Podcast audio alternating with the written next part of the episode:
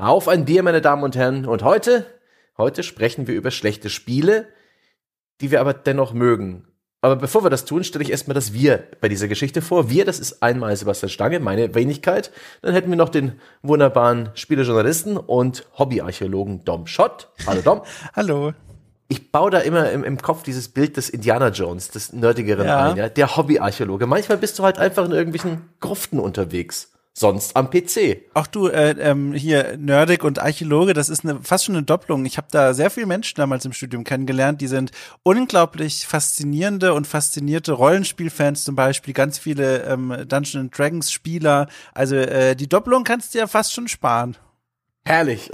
und dann äh, sind wir auch zu dritt heute, ähm, ähnlich wie beim Gears Tactic Podcast für unsere Bäcker ähm, Ralf Adam ist auch dabei. Spiele, Produzenten, Veteran und eine, eines der, der, der, der älteren Gesteinsschichten ah. der deutschen Branche. Ein, ein älteres Sedimentschicht. Hallo, herzlich ja. willkommen. Freue mich dabei sein zu dürfen. Fühle mich auch nicht minder nerdig als jetzt unser Archäologe hier, Dr. Jones. Nee. Also wir alle, ne? Wir hatten nicht diese aktive Jugend, ja, in der wir rausgegangen sind und mit Menschen zu tun nein, hatten. Nein, nein, nein, wir haben uns abgegrenzt und in Bildschirme gestarrt, Fernsehen und Computer. Ja, das war unser Freundeskreis und davon zehren wir bis heute und können lustige Anekdoten erzählen. Aber bevor wir die erzählen, sprechen wir ganz traditionell erstmal über Bier, denn es ist unser unser Feierabendbier. Was trinkt ihr? Habt ihr ein schönes am Start? Dom. Ja, also das wird jetzt alle Menschen enttäuschen, die sich schon darauf gefreut haben, mich trunken äh, an der Flasche hängen zu hören. Denn ähm, dieser Feierabend, von dem Sebastian erzählt hat, der ist bei mir tatsächlich noch in relativ weiter Ferne. Dieser Tag oh. heute wird noch für mich weitergehen. Das ist das Leid eines freien Journalisten. Äh, deswegen äh, sitze ich gerade auch vor einer Tasse Kaffee. Aber es ist eine ganz besondere Tasse Kaffee, denn nicht nur, dass die Tasse selbst sehr groß ist, es ist eine sehr große Tasse, die äh, auch wunderschön gestaltet ist. Vorne ist eine kleine Katze zu sehen. Äh, ah. dann, dann die Aufschrift Catterday, was, was völlig falsch ist. Heute ist weder Samstag noch, weiß ich auch nicht. Ähm, aber dieser Kaffee, der riecht ganz fantastisch. Das ist eine, eine brasilianische Röstung und der riecht so richtig lecker nach Schokolade und er schmeckt auch nach Schokolade. Und deswegen habe ich heute auch nur mich beschränkt auf diesen Kaffee und alle anderen Duftkerzen ausgelassen, denn äh, das, das Geruchs, äh, die Geruchsklaviatur, ja, die, die ist überfordert von den zwei Geruchsquellen. Deswegen heute nur die Tasse Kaffee für mich. Sauber. Sehr schön. Ralf, ja. trägst du wenigstens Ja, ich hab, bin jetzt am überlegen, wie ich äh, diesen, diesen Werbeslogan von Dom jetzt noch übertreffe. Also Dom, du solltest ins Fernsehen gehen und irgendwie Kaffeewerbung machen. So, das war ja die, allein die Umschreibung. Jetzt habe ich Lust auf einen Kaffee. Äh, ja, ich habe tatsächlich ein Bier am Start, auch wenn ich tatsächlich danach auch noch einen Call habe. Der ist aber mit USA und man da ein Bier mehr oder weniger. Das fällt hoffentlich nicht auf. Ich habe hier ein aus der Gegend. Ich wohne ja in Regensburg, hier aus dem Nachbarort Geiselhöring ein Erlbräu Imperator, heller Doppelbock. Steht auch irgendwo die Umdrehung drauf? Mhm. Oh doch, das hat 8,5, oh 8, okay. Deswegen. Deswegen heller Doppel. Ich fand nur den Namen Imperator einfach so. Da musste ich dann zugreifen, als ich das im Regal stehen sah. Ja, das passt doch. Das, das finde ich schön, wie naiv und welpenhaft du dich den Bockbieren und Doppelbockbieren äh, widmest ja. und näherst. Ich habe da eine gewisse Beißhemmung entwickelt. Nein, Darth Vader ist mein absoluter, ähm, mein, mein All-Time-Favorite ähm, Projektmanager. Es gibt ja in, in die Rückkehr der Jedi-Ritter, wenn er dann am Anfang auf den Todesstern kommt, sagt er diesen Spruch, I'm back to put you, I'm here to put you back on schedule. So, das ist so für mich der, der Prototyp des Game Producers quasi. Deswegen hm. im Angedenken an den guten Darth Vader ein Imperator. Prost, Männer. Ausgezeichnet, Prost. Ich habe ein sommerfrische Bier vom Brauereirestaurant Blue Cat in Lerchenich, Erftstadt, hm, Postleitzahl 50374. Ähm, und das ist ein obergäriges helles Vollbier mit Gersten, Weizenmalz, Hopfen, Hallertauer Perle, ein Hauch Bitterorange und Hefe ungefiltert naturtrüb. Und die Karte dazu, die habe ich im Nebenraum liegen. Ich reiß mir jetzt kurz das Mikro vom, vom Hals und, und hol die. Ich schäme mich ein bisschen, ich bin schlecht vorbereitet. Los, Tom. Ja. Füll kurz 30 Sekunden mit einem lustigen Schwank. Nee, das ist gar kein, ich, den Schwank spare ich mir sogar. Ich werfe mal eine Frage Richtung Ralf, die ich sowieso stellen wollte. Wie schmeckt denn dieses Bier? Denn das, was du da beschreibst, das klingt schon, das klingt sehr schwer, muss ich sagen. Das klingt nach so einem, das hängt dir noch den ganzen Tag über im Genick so ein bisschen. So, das ist mein Gefühl, wenn ich dir dazu höre. Ja, ich bin auch, also heller Doppelbock ist, ich kenne eigentlich eher die dunklen Doppel, also Doppelbock mhm. habe ich auch mal mit, mit, mit einem Dunkel verbunden. Aber ich bin ja jetzt hier noch relativ neu in Bayern und muss mich hier an die Gegebenheiten noch anpassen als alte Hesse. Ähm, es schmeckt tatsächlich sehr hopfig. Warte mal, ich nehme nochmal ein. Hm, ähm, ja, hat, hat doch auch eine Malzigkeit. Mit was lässt sich denn am besten vergleichen? Also schmeckt tatsächlich nicht wie ein Doppelbock, finde ich. Ich mag, wie ernst du, also wie, wie, wie du, wie du wirklich jetzt dich, dich dieser Aufgabe stellst, die ich dir jetzt hier gestellt habe. da wird nochmal nachgetrunken, da wird Ach, nach ach, Worten denn gesucht, schon. um ja nichts Falsches zu sagen. ja, aber schön, es scheint doch gut zu Die schmecken. Zuhörer wollen ja auch Bescheid wissen. Ne? Das heißt ja nicht umsonst auf ein Bier. Also, also ich, Ja. ich nehme an, das ist eine kleine Brauerei hier. Geiselhöring ist jetzt auch kein großer Ort. Äh, hat wahrscheinlich der wenigste außerhalb hier von, von aus ist der Oberpfalz schon mal von gehört. Aber es ist ein leckeres Bier, kann ich empfehlen. Und die 8,5 Äh, ich merkt man bislang noch Ja. nicht. Also, ja. Ich freue mich darauf auf den Tag, wenn du mal mit Most hier auftauchst, ähm, weil das ist ja eigentlich was, was man ja auch von dir erwarten könnte, von der biografischen Herkunft äh, Ich- ausgelesen. Find den hier nicht. Ich finde den in Österreich, aber ich habe hier tatsächlich in der Oberpfalz noch keinen guten Most gefunden. Also ich, ja, äh, Ja. stimmt nicht. Ich hatte mal einen aus dem Globus, aber der war irgendwie fürchterlich. Also der hat, also der österreichische, den mag ich sehr gern. Aber hier den, den ich bislang hier hatte, der war irgendwie, da hole ich mir Aber kann man da nicht mal was mit äh, Online-Versandhandel machen? Ich habe nämlich letztens auch zum Beispiel Online-Versandhandel benutzt, um von einer einzigen Bäckerei in Köln ein ganz besonderes Bo äh, Brot mitzubestellen, das dann außerdem auch noch Oldenburger Brot ist, also eigentlich aus Norddeutschland kommt. Und dafür habe ich Versandhandel angeworfen und dann muss es doch auch das für Most geben, oder? So einen guten Most-Versandhandel. Also Vielleicht kann man auch einfach ähm, damit leben, dass man nicht alles haben kann. Also ich bin ja noch relativ häufig oben in meiner hessischen Heimat und pack mir dann lieber da den Kofferraum voll, dann weiß ich, was ich hab. Einen guten Äppler und gutes. Aber sag mal, wenn man Brot bestellt beim Versandhandel, bis das ankommt, ist das da noch frisch? Dumm gefragt. Oh, das äh, funktioniert tatsächlich erstaunlich gut. Also das, zumindest das sind die Erfahrungsberichte. Meins ist noch auf der Reise, aber das scheint direkt quasi aus dem Ofen ins Paket zu fallen. Aber da ist noch auf der Reise. Seit wann? Also es soll ankommen und frisch riechen und schmecken und quasi noch warm sein. Das ist so das Versprechen, das mir die Wer- Bewertung gemacht haben. Und äh, aber ich bin da sehr gespannt, weil das ist so eine Traditionsbäckerei und die verpackt die quasi auch dann alles selber und so. Das ist nicht irgendwie aus der Industrie abgeschöpft. Äh, und da bin ich mal sehr gespannt. Also ich bin offen. Es kann auch sein, dass es furchtbar ist. Dann werde ich davon berichten. Aber momentan habe ich keinen Grund anzunehmen, außer gesunder Menschenverstand, dass es nicht klappen wird. Ja, und gesunden Menschenverstand, den kann man getrost ignorieren, das kenne ich. Du, du, du bist das Geschenk, das nicht aufhört zu schenken. Das ist wunderbar. Was für eine schöne Story. Ich bin so gespannt, aber ich kann auch verstehen, dass Brot so, eine, so ein Thema ist, wo man lange, lange sucht nach dem Voll. Richtigen. Bei mir hat mal eine, meine Lieblingsbäckerei in Nürnberg irgendwann dicht gemacht vor einigen Jahren. Und das war für mich ein harter Verlust, den ich seitdem nicht ausgeglichen habe. Es gibt immer noch nicht das Sauerteigbrot auf dem Niveau, wie es damals der Bäcker hatte, aber Ah. egal. Ich habe jetzt ganz kurz die Karte gefunden. Der liebe Mario hat mir das Bier aus Lechenich geschickt. Stadtrechte seit 1729 in Lechenich, ne? Gucken wir mal. Und dieses, äh, diese, diese Kneipe oder diese Brauerei, die verkauft sonst auch kein Flaschenbier. Das ist so eine Corona-Hilfsmaßnahme und wir sollen jetzt gegen Konkurs Oh. und Untergang antrinken. Es schmeckt, ja, die Sommerfrische schmeckt recht frisch und auch ein bisschen, hm, bisschen leer, aber es, es schmeckt nach einem, es schmeckt nach einem selbstgemachten, relativ jungen, frischen Bier. Kann man schon trinken. Schön, das klingt doch gut. Bisschen nicht heiß genug. Es müsste jetzt über 30 Grad haben, dann würde es richtig gut laufen. Aber ach, manchmal geht's auch so. Auch draußen ist es bei uns hier unten zumindest. Also ich würde mal sagen, gefühlte mindestens 25 Grad. Gut, du bist jetzt drin, aber Ja, Ich habe auch gerade die, die, die Nummer 30 genannt, ja. Wo ist jetzt, also, ne? Ja, guter Punkt. Das ist tatsächlich ein Punkt. Aber es fühlt sich an wie 30. Ich glaube, hier in Berlin jetzt gerade, ich schaue mal, 22 Grad ist für mich schon weit über der Wohlfühlgrenze. Das heißt, ähm, gefühlt sind hier schon 30 Grad für mich. Ja. Und ich sitze hier im Nordzimmer, ja. Da ist es immer noch etwas, etwas kühler, was dann aber später im Sommer dann auch wieder ganz gut ist. aber der Herr hat einen ähm, Nordflügel. Gibt's auch einen Westflügel und oder sind da die Nein, das- Bediensteten? Da liegen Nein, die das Papiere, die Zuschriften der Hörer. Weißt du, wie lange er jetzt weg war? Ach, stimmt, ja. Es gibt das, es gibt das Lehrgutzimmer, ja. Das Arbeitszimmer. Und die Schlafkuhle. Aber gut, weniger von, von den Kompromissen, die ich privat eingehe. Sprechen wir lieber über die Kompromisse, die wir manchmal in Richtung Spielspaß machen. Heute haben wir uns das Thema vorgenommen, die schlechten Spiele. Spiele, die halt einen schlechten Ruf haben, vielleicht einen schlechten äh, Spielebewertungsdurchschnitt auf diesen Aggregatorseiten oder ja, generell Spiele, die jetzt nicht unbedingt äh, in den Top-Listen unserer Generation landen, die wir aber jeweils trotzdem mögen. Und die Gründe dafür, das ist, ja, es gibt diesen Begriff im Englischen, das Guilty Pleasure, das, das peinliche Vergnügen. Und Ja, ich würde sagen, wir, wir machen jetzt ein bisschen spielerischen Seelenstriptease und zwar immer reihum. und ich fange natürlich nicht an. Ja? Das macht einer von euch und zwar der macht das der Ralf, der hat gerade schon so Ja, gelacht. ja, das Sehr gut, sehr gut. Gib ihm. Mist, Mist wie in der Schule. Das hat mir auch mal das Genick gebrochen. Meine laute Stimme. Ah, der Herr Adam möchte was dazu sagen. Öh, nein.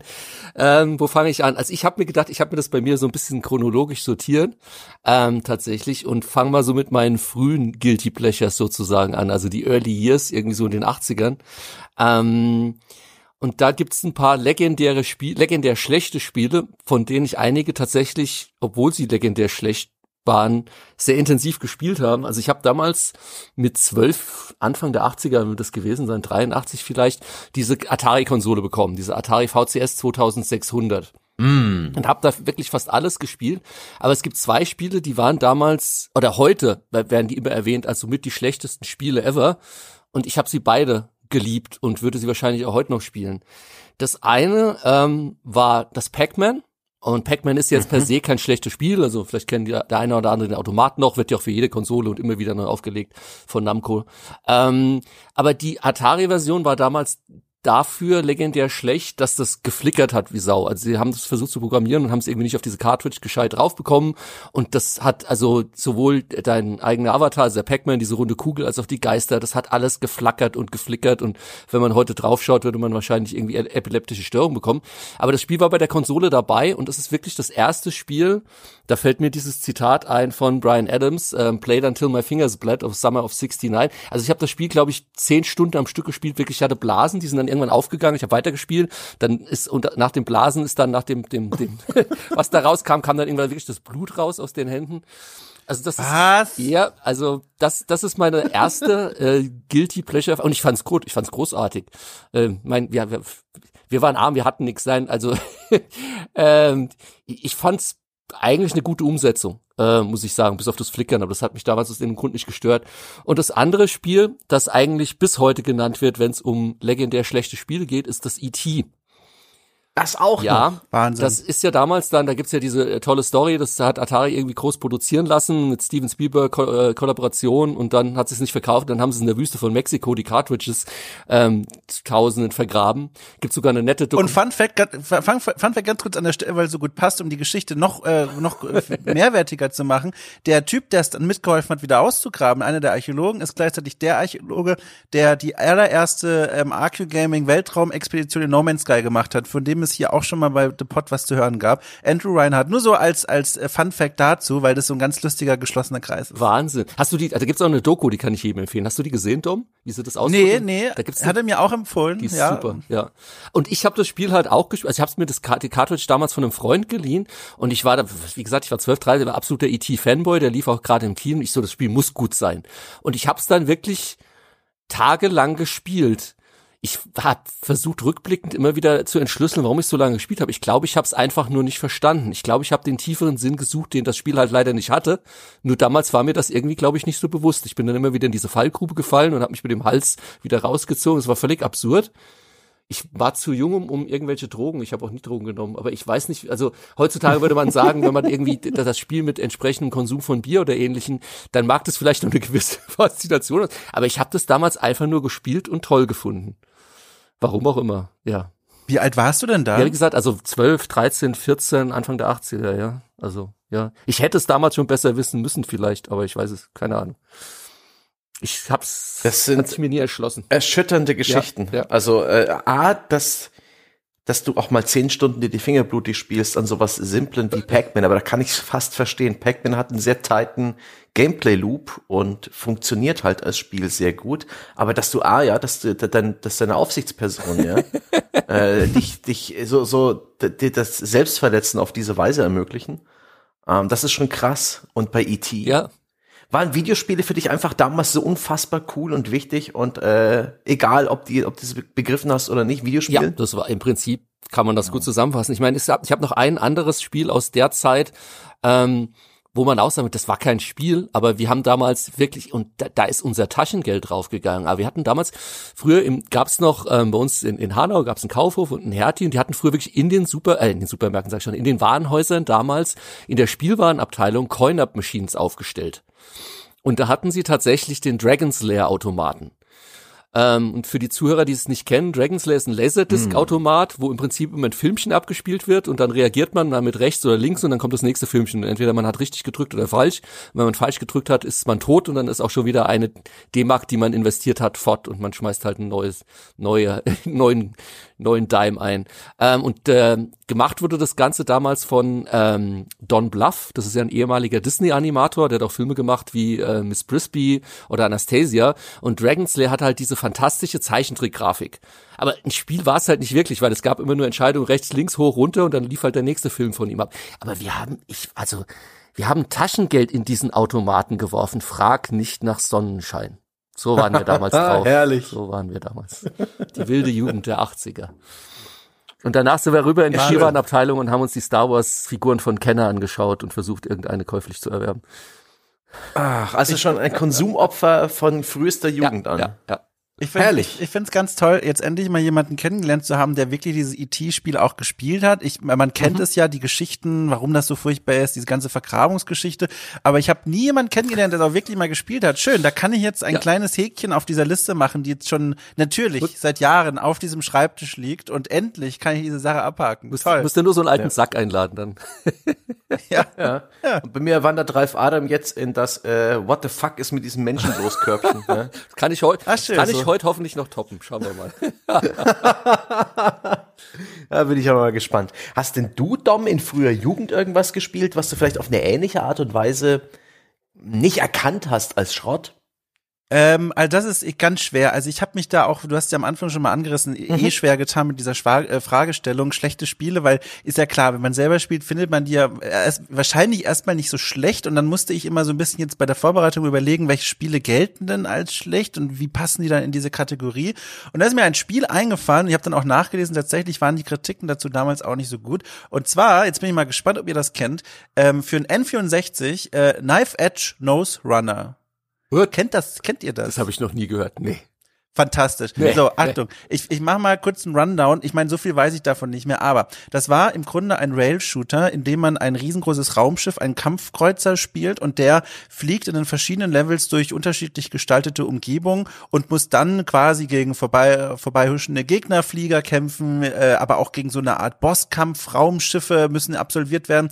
Und das ist im Grunde das ganze Spiel. Die Story weiß ich nicht mehr, das war so 0815 Sci-Fi, das habe ich als damals Neunjähriger eh nicht begriffen, aber ähm, das Spiel selbst hat mich total beeindruckt, weil das war zum einen einer der ersten Railgun-Shooter, die ich gespielt habe, die sich mit solchen Raumschiffen aufhängen, also eigentlich die Dinge, die ich von Star Wars und so als hypermobil und super beweglich kannte, die konnte ich jetzt plötzlich selber nicht mehr steuern, das wurde für mich gemacht. Stattdessen konnte ich dann mit diesem total geilen Waffenarsenal, da gab's alles mögliche, keine Ahnung, irgendwie Laserschüsse und, und Torpedos und Bomben und all das, konnte ich dann auswählen und dann auf die Gegner drauf wumsen. Und dann gab es auch noch, wie gesagt, diese tollen Bosskämpfe gegen riesengroße Raumschiffe, die manchmal gestaltet waren wie Tiere. Ich erinnere mich dann an eine, an eine Riesenschlange, die quasi auch nur ein Raumschiff war, aber so einen ganz langen Fortsatz hat und die hat sich so gewunden und da musste man drum rumfliegen, wenn es die Kamera erlaubt hat und dann draufschießen und das war ganz fantastisch. Es hat mich als Kind äh, so viel Spaß gemacht, weiß ich noch, saß ich vor diesem Röhrenfernseher und habe das wirklich stundenlang gespielt und hatte sogar so ein schlechtes Gewissen, weil es so ein düsteres und dunkles Spiel für meine damaligen Verhältnisse war, dass ich immer den Fernseher ausgemacht habe, wenn meine Mutter reinkam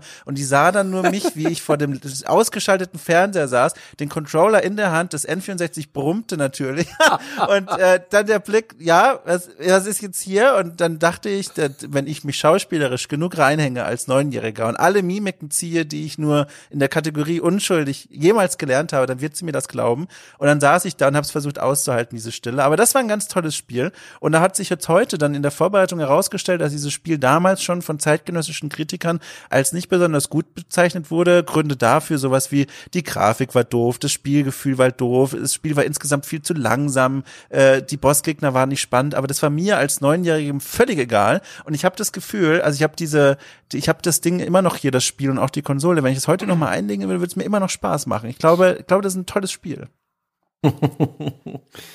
Das ist schon ganz witzig, diese Zeit, in der wir Spiele halt einfach äh, als das wahrgenommen, was sie haben, als sie sind, was sie sind. Also einfach nur das, was drinsteckt, ohne große Vergleiche zu haben, ohne allzu gut zu verstehen, wie Spiele überhaupt funktionieren. Und das war ein naiveres Spielen. Leider habe ich in meiner Jugend halt wirklich nicht großartig Spiele gespielt, die wirklich schrottig waren. Ich hatte da das Glück, dass es eh dank Eisernem Vorhang und so weiter bei mir alles ein bisschen später anfing mit den Spielen und dass es auch alles lustigerweise ganz gut kuratiert war durch den Freundeskreis, der einen auch mit Shareware-Versionen oder geliehenen Vollversionen oder äh, geliehenen Vollversionen ähm, versorgt hat. Das Einzige, wo ich mich vielleicht sagen könnte, das war vielleicht, ähm, das habe ich vielleicht mehr gespielt, als ich es hätte sollen, war Trespasser. Das hat einen relativ ja, durchwachsenen Ruf. Das war ein Spiel, ähm, äh, Jurassic Park Trespasser. Das war ein offizielles Jurassic Park Spiel. Das war auch irgendwie kompatibel mit so einer 3D-Now-Technik von meinem PC damals. Ich weiß gar nicht mehr. Das war für mich ein Grund, diese Shareware-Version zu installieren oder die Demo-Version. Ich glaube, ich habe ich hab nie Zugriff auf das volle Spiel gehabt, aber ich habe das Intro wieder und wieder gespielt. Und das war ein, ein, Spiel, das hat zu damaligen Zeiten schon so ein bisschen nach den Sternen gegriffen. Es äh, war alles super physikalisch also die Spielwelt und die Interaktion damit. Und man hat mit einem Arm mit der Spielwelt interagiert. Also man musste mit der Maus diesen Arm steuern, konnte man eine Waffe in die Hand nehmen und danach ist die Waffe auch so komisch nach links und rechts gewedelt, wenn man an diesem Arm gedreht hat. Und das, der hat sich auch manchmal auf bizarre Art und Weise verformt, wie so ein seltsamer, wie so eine seltsame Gummiwurst. Und das war alles mega janky aber auch irgendwie total faszinierend. Das war das eines der ersten Open-World-Spiele für mich, wo man ein bisschen mehr Freiheit hatte. Es gab Dinosaurier, es war mega gruselig, weil Dinosaurier und äh, irgendwie ein schweres Waffenhandling hat mich total fasziniert, hat einen unglaublich schlechten Ruf, das Spiel, so als eine Art gescheitertes Experiment. Und daran erinnere ich mich noch ganz gerne. Aber ansonsten kann ich halt leider aus der frühen Jugend gar nichts groß erzählen von schlechten Spielen. Aber Trespassers hätte es auch fast auf meine Liste geschafft.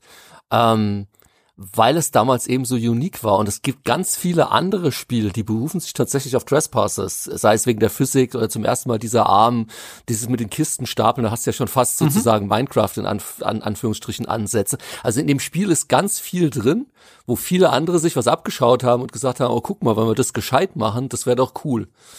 Ja, mhm. also es ist gescheitert und hat auch diesen schlechten Ruf eigentlich, aber ich finde es bis heute ein faszinierendes Spiel. Das könnte man fast sich mal anschauen in einem On Detail oder sowas. Das ist eine echt gute ja. Idee. Das kommt direkt auf Aha. meinen Zettel.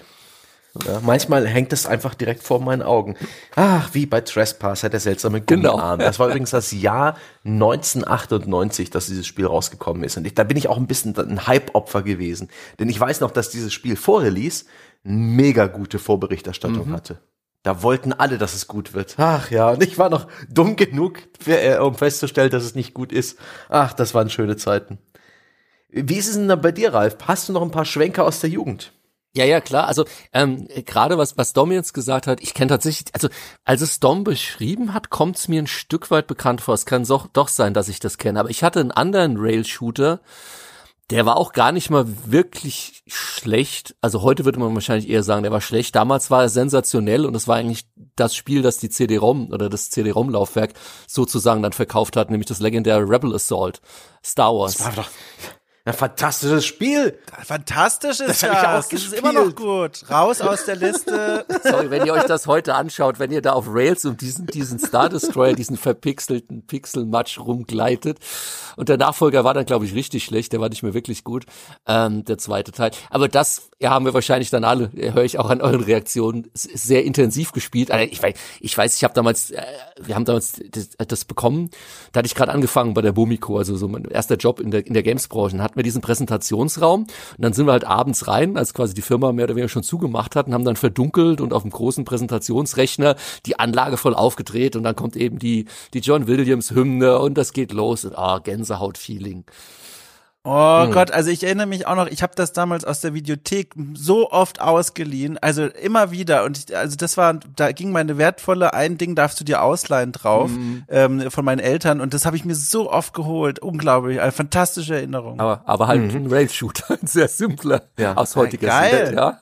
Das, das Schöne ist, ich habe das damals nicht begriffen, dass das lediglich, also dass der Canyon praktisch eine Videoaufnahme mhm. ist, ähm, die da einfach nur abläuft. Das war da war ich noch viel zu klein und zu medieninkompetent, um da überhaupt zu begreifen, wie ich hier sozusagen verarscht werde. Ja? Später habe ich dann auch irgendwann so Motorradrennspiele gespielt, wo eben eine abgefilmte Straße den Hintergrund gestellt hat. Das hat überhaupt nicht mehr gepasst. Ja. Und oder dieses, ich glaube, das hieß Death Race, was auch so mit vorgerenderten Hintergründen so ein Rennspiel. Das war da nichts mehr. Aber bei Star Wars hat diese hat diese Charade noch geklappt. Vor allem, was ja auch immer wieder so statische ähm, ja, Mohun-Passagen gab mit, mit Soldaten in, im Inneren von irgendwelchen Anlagen. Ja. Und die haben halt einfach so als simple Reaktionsshooter super funktioniert und die, die Inszenierung, äh, die Filmsequenzen, die Effekte, das war alles der Hammer. Das hat mich total beeindruckt. Da habe ich aber noch einen in dem Zug und da werdet ihr wahrscheinlich zustimmen und den habe ich tatsächlich wirklich gespielt, auch weil er so schlecht war. Ähm, selbe Zeit ähm, war dann eben so der, der Boom des CD-ROM-Drives und ganz viele haben dann mhm. eben so diese, diese, diese Spiele auf CD-ROM gepackt, die mehr oder weniger so abgefilmte Schauspieler waren und man konnte, mhm. da gab es das legendäre MacDoc McGree. Das war ein Western-Shooter. Ähm, und es war halt genau das, abgefilmte Schauspieler, Western-Shooter, man kommt in den Saloon rein und dann stehen Schauspieler rum und man kann die alle über den Haufen schießen. Und das war so brillant, weil die Schauspieler so schlecht waren, dass ich das wirklich hm. intensivst gespielt und mich dabei schlapp gelacht habe. Allein, also das ist wirklich eins dieser Spiele, das habe ich gespielt, weil es so schlecht war. Und Western hat, war, war sowieso schon immer faszinierend und ich hab eben, es gab halt auch nichts Vergleichbares, wo man so im Wilden Westen so schön sich als Ganzlinger fühlen konnte und MacDoc McGree, wenn man das heute googelt, ist es meistens auf den Top, auf der Liste der Top 20 mhm. der schlechtesten Spiele aller Zeiten. Ich fand's fantastisch, weil es so schlecht war. Das sagt mir was, das sagt mir was. Laser und ich erinnere mich auch gerade, ja dass ich auch eine Zeit lang äh, zu PS1 und PS2 Zeiten durchaus auch gerne Lightgun Shooter mhm. gespielt haben. Das sind ja auch durchweg, eigentlich durch die Bank, schlechte Spiele. Also so ein House of the Dead, das ist wirklich Edeltrash. Die Dinger sind kurz. Einen Lightgun Shooter spielt man in der Regel unter der Stunde, wenn man es durchspielt. Ähm, es, ist, es gibt eigentlich keine Story, die irgendwie Sinn ergibt. Äh, das Gameplay ist relativ willkürlich, ja, und hat viel mit Auswendiglernen zu tun. Und das ist so, so Arcade pur, aber trotzdem, man schießt mit einer Plastikpistole auf den Fernseher und das fühlt sich gut an und auch die Timesplitters-Reihe mit dem Deckungssystem, das hatte was. Das habe ich echt gern gemocht und ich mochte auch damals dieses kurze Revival der Lightgun-Shooter, ähm, als die Wii so populär ja. war und diverse alte Spiele wurden auf die Wii umgemodelt oder sogar neu rausgebracht. Das waren gute Zeiten. Darum war das auch deine Zeit, so CD-ROM? Ja, interaktive Filme hießen oh. die doch damals, Interactive Movies. Was waren deine? Oh Gott, ich hab, ich war gerade noch, während ich euch zugehört habe, ganz in Gedanken äh, noch weiter zurück in der Vergangenheit. Ich glaube, den Schwenk gönne ich mir noch kurz. Und zwar ist mir da ein Spiel eingefallen. Da kam mir nämlich, das, als ich die Videothek eben bei dem Star Wars Spiel erwähnte, da fiel mir noch ein Spiel ein, das ich damals auch geliebt habe als Kind und das auch sich herausstellte, rückblickend, oder damals ja auch schon für Menschen, die es begriffen haben, als schlechtes Spiel. Und zwar Clay Fighter 63 ein Drittel.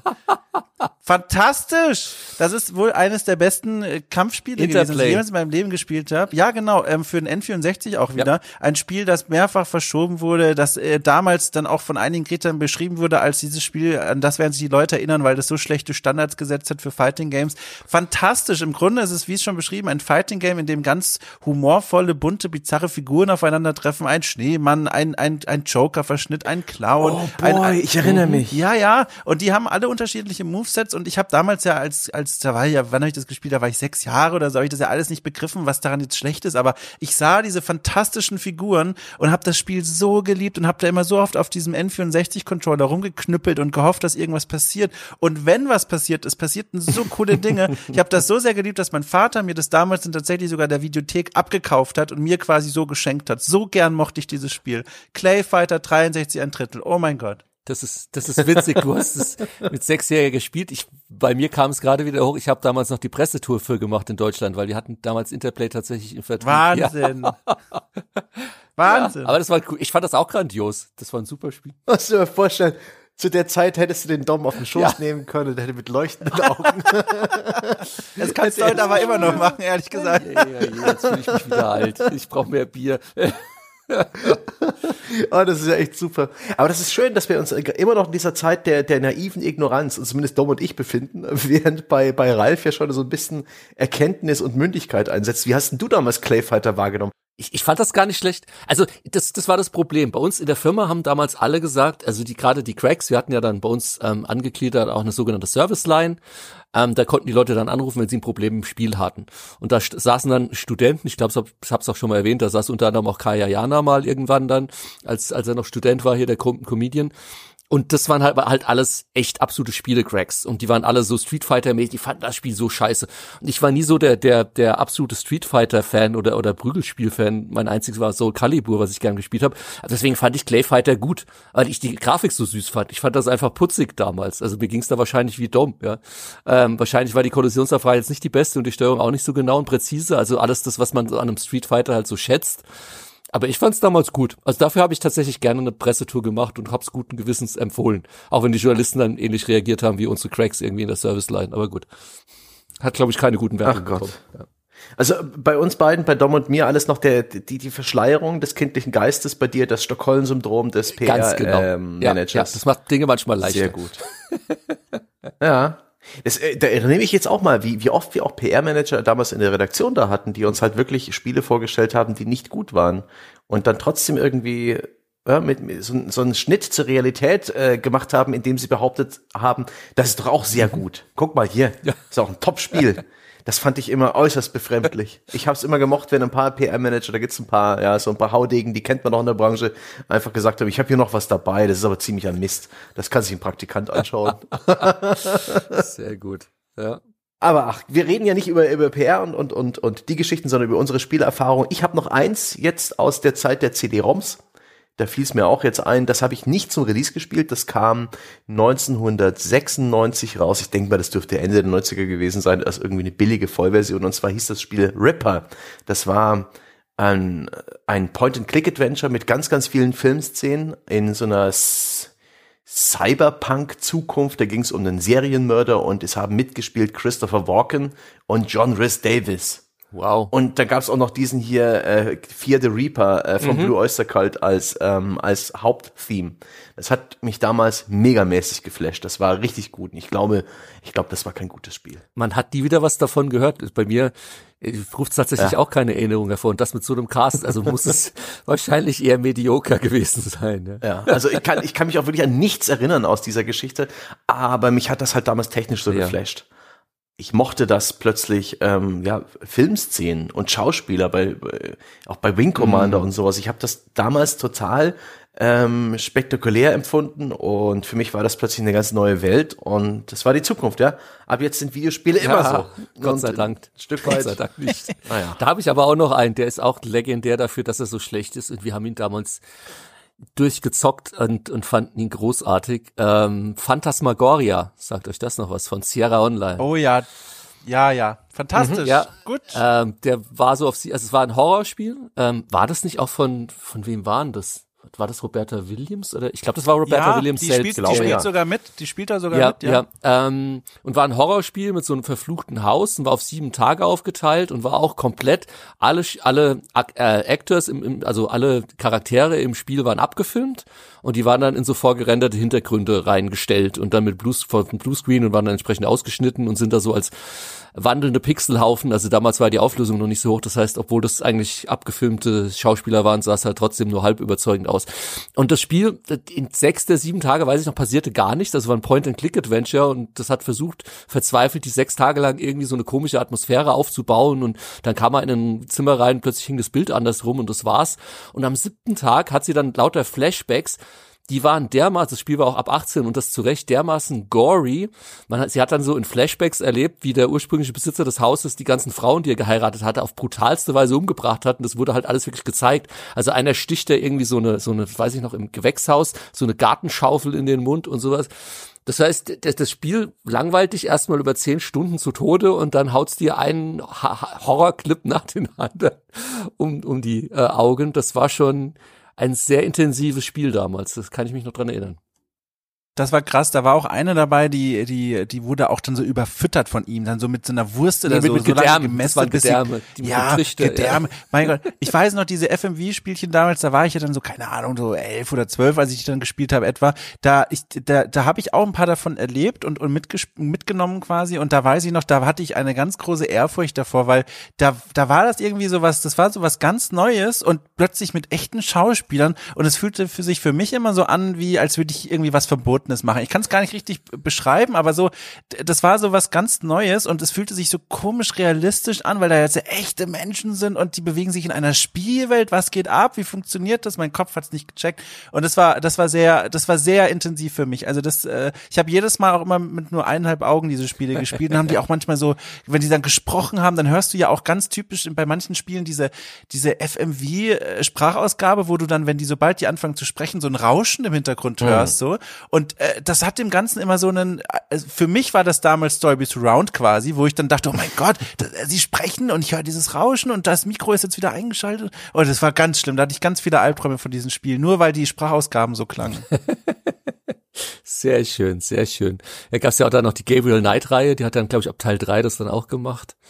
Aber oh ja. Gott sei Dank sind sie wieder raus. Ich kann mich noch an ein anderes Spiel erinnern, wo wir jetzt gerade bei den CD-ROM-Spielen sind. Das war auch, also das würde ich, also wie gesagt, Phantasmagoria würde ich mir heute wahrscheinlich sogar einfach aus Interesse, nochmal aus geschichtlichem Interesse, quasi wie ein Archäologe, haha, anschauen.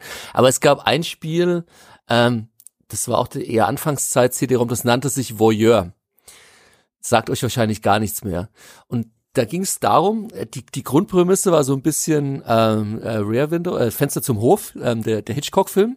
Man war also ein Detektiv, war in einem Haus gegenüber und auf der anderen Seite war ein Haus mit mehreren Etagen und mehreren Apartments und man musste quasi, ähm, konnte seine Maus oder seine Kamera oder was auch immer man hatte, immer nur zu einem Fenster bewegen und dann immer genau schauen, was passiert zu der Zeit, wenn man da gerade drauf schaut, in diesem Fenster. Und dann liefen halt immer kleine Videos ab und man war, der Titel deutet das ja auch schon an, Voyeur, also es sollte so leicht nicht voyeuristisch im Sinne von Anführungsstrichen sexistisch sein. Also man hat dann immer auch verzweifelt versucht, gibt es dann auch irgendwo irgendwelche Szenen, die mal ein bisschen interessanter werden oder muss man hier einen Mord auf.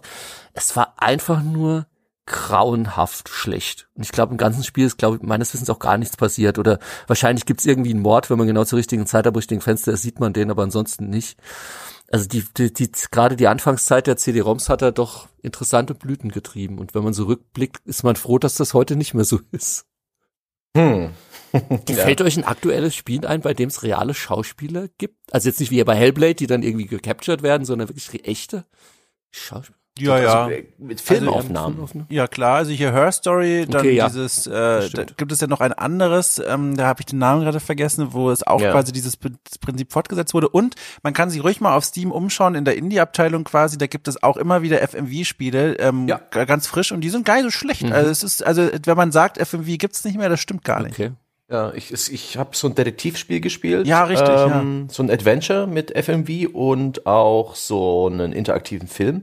Das ärgerlich ist, dass ich gerade die Namen überhaupt nicht präsent habe, aber ich, wir hatten mal einen Podcast gemacht mit André zusammen über eben FMV-Spiele, wo wir auch neue gespielt haben. Und es ist tatsächlich, das Genre ist alive and kicking und ich finde an manchen Stellen, also gerade wenn man so ein bisschen was Retro-mäßiges macht, so dann, dann gehören Filmsequenzen eigentlich auch mit also, rein. Hörstory finde ich wirklich gut, aber da ist ja wirklich, da ist es ja intelligent gemacht, da hat man ja wirklich dieses System genommen und gesagt, wie kann man daraus mhm. wirklich ein Spiel machen? Also es, ähm, ja.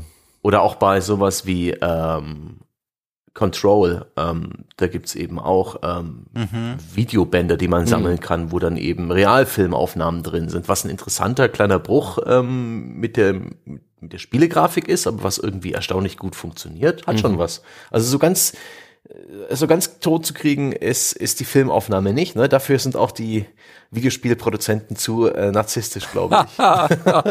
Oder zu, zu, zu viele Regisseur äh, verkappte. So. Aber gucken wir mal.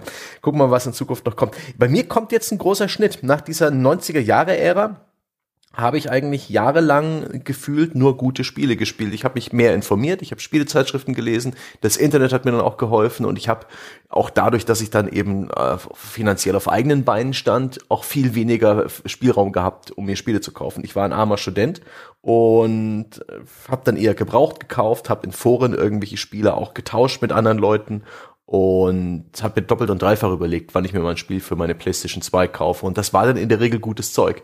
Ich habe dann eigentlich äh, kein Mist mehr gespielt und B wusste ich auch, ob die Spiele gut oder schlecht sind, weil ich habe dann langsam einen Geschmack entwickelt. Und da werden die Einschläge dann ein bisschen seltener. Mhm. Habt ihr aus dieser Zeit was? Oder gibt's gibt's noch irgendwie, ist es bei euch eine nahtlos Geschichte, nahtlose Geschichte, wo sich schlechtes Spiel an schlechtes Spiel reiht? Nee, ne? Also ich bin da tatsächlich relativ anfällig für sowas, wobei ich nochmal sagen muss, dieses schlechte Spiel ist immer immer ein bisschen schwierig, weil ich habe es ja in der Vergangenheit immer mal wieder gesagt, ich kann mich da auch für Dinge begeistern, äh, wo ich jetzt äh, klar in einem Test schreiben würde, das ist schlecht, aber für mich persönlich dann doch immer noch was mitnehmen kann. Und ich bin dafür anfällig, weil äh, ich genauso wie auch bei Lebensmitteleinkäufen zum Beispiel oder sonstigen anderen Einkäufen immer sehr gerne nach Verpackung gehe. Das heißt, wenn mir die Verpackung zusagt, ich das die Aufmachung schön finde, dann ist das quasi schon zu 80 Prozent im Warenkorb Okay. in der Ich Tasche. nehme an, die, die Website für das Internetbrot war echt schön gestaltet. Ich möchte darüber nicht sprechen. äh, das Spiel, das ich hier noch äh, reinführen möchte, bevor dann Sebastian oder Ralf in die, in die frühere Neuzeit dann wahrscheinlich schon gehen, äh, ist äh, ein, ein Rollenspiel-Titel, der für mich äh, zu einem der besten Rollenspiele der ganzen Welt gehört, aber aus sehr persönlichen Gründen oder aus subjektiven Gründen. Und zwar äh, Dungeon Siege, das allererste aus dem Jahr 2002. Da ist ja heute, wenn man sich so quer liest, so die allgemeine Credo, ja, pff, ist okay, aber vor allem viel zu einfach und die Welt ist nicht besonders interessant. Diese Fantasy-Welt, in der so Org-Verschnitte drüber getolpert sind. Später, viel, viel später gab es ja auch noch diese Verfilmung, die ja auch mies war. Das ist so die Meinung im Internet und in der Welt, aber für mich persönlich ist das ein ganz besonderes Spiel, denn nicht nur, um das direkt mal abzuhaken, dass ich die Spielwelt immer noch total stimmig, hoffnungslos schön finde. Also wirklich so, du startest da und hast direkt so das Gefühl, hier ist einfach alles den Bach runtergegangen und du bist jetzt dieser klassische Bauer, der quasi äh, versuchen muss, die Welt zu retten. Fantastisch. Dr drüber hinaus ist es auch ein Spiel, das ich sehr gerne gespielt habe, weil ich äh, in dieser Zeit beim Kieferorthopäden regelmäßig war, wegen meiner festen Spange. Und ich weiß noch, dass ich äh, dann jedes Mal im Wartezimmer die immer gleiche GameStar-Ausgabe mitgenommen habe und immer wieder den gleichen Test zu diesem Spiel gelesen habe, der mehrseitig war. Und äh, habe mir dann immer die Bildchen angeguckt und mir gesagt, wenn ich hier raus bin von diesem Kieferorthopäden, irgendwann, wenn ich diese Behandlung hinter mir habe mit dieser Spange, dann erbettel ich mir als, als, als Belohnung dieses Spiel. Und habe ich dann so gemacht und ich habe es nie bereut. Wie gesagt, ein fantastisches Spiel, das gleichzeitig so äh, ein wichtiger Meilenstein ist auf meinem Weg zum, zum ähm, spangenfreien Gesicht. Äh, deswegen fantastisch, einfach ein tolles Spiel. Wahnsinn. Ich kann, ich weiß noch bei Dungeon Siege, das war damals sehr gehypt und deswegen war ich ein bisschen enttäuscht. Daran erinnere ich mich auch. Ähm, Was ich mich, aus irgendeinem Grund erinnere ich mich bei Dungeon Siege aber noch an den Wald. Der muss irgendwie außergewöhnlich gewesen sein. Warum auch immer. Ich glaube, die Bäume waren so groß. Das war für mich der waldigste Wald, den ich bis dato, glaube ich, in einem Rollenspiel. Das ist das Einzige, an was ich mich heute noch bei Dungeon Siege erinnere. Es war insgesamt sehr bewaldet, Ja. das weiß ich Ja. auch noch. Also das Startgebiet alleine schon, diese Farm führt direkt in den Wald und auch sonst kommt man in viele Waldgebiete Ja. rein. Ja, aber sonst habe ich keine Erinnerung, außer dass ich ein bisschen enttäuscht war, weil es so gehypt war. Aber das ist halt meistens so mit, mit Titeln, die groß gehypt sind und naja. Ich habe zumindest aber auch keine schlechten Erinnerungen. Also ich glaube, es war jetzt auch von den, von den Wertungen her kein Verriss. Es war dann so 70er, 80er oder sowas, halt kein 90er, aber trotz allem, glaube ich, noch eine ganz gute, gute Bewertung. Ja. Was habe ich noch aus der Zeit? Also eins habe ich noch, ähm, könnte fast ähnliche Zeit gewesen sein, aus der Dreamcast. Stehe ich auch absolut zu. Ui. Ähm, nämlich das gute Sega ähm, Bass Fishing. Ähm, ein Nein, echt? Favorite. Das war doch so gut. Ja, das ist ja eben, genau. Gut, vielleicht ist es zu gut für dieses, aber ich weiß jetzt nicht, ob dir da jeder zustimmen würde. Ähm, es hatte halt eben, also war das, das Angelspiel auf der, auf der Dreamcast. Man hatte sogar eine richtige Angelroute als Controller. Das Besondere bei, bei dem war, dass man, wenn man den Köder ins Wasser geworfen hat, dass man nicht auf die Wasseroberfläche gestarrt hat, wie bei den meisten Angelspielen, sondern die Kamera ist dann wirklich unter Wasser gegangen und man hat immer den Köder im Auge gehabt. Und wenn dann Fisch ankam, konnte man eben seine Route so leicht antippen, so dass der Köder sich bewegt und hat dann versucht, den Fisch sozusagen an den Haken zu locken. Also das habe ich auch wirklich stundenlang mit Begeisterung gespielt. Da muss man aber auch dazu sagen, ich bin aus etlichen Gilden bei WoW rausgeschmissen worden, weil ich bei Raids immer angefangen habe, einfach zu angeln. Also wenn bei mir im Rollenspiel irgendwo das Angeln anbietet, dann, dann angel ich. Ich Scheiß auf den Endboss, das ist mir auch wurscht.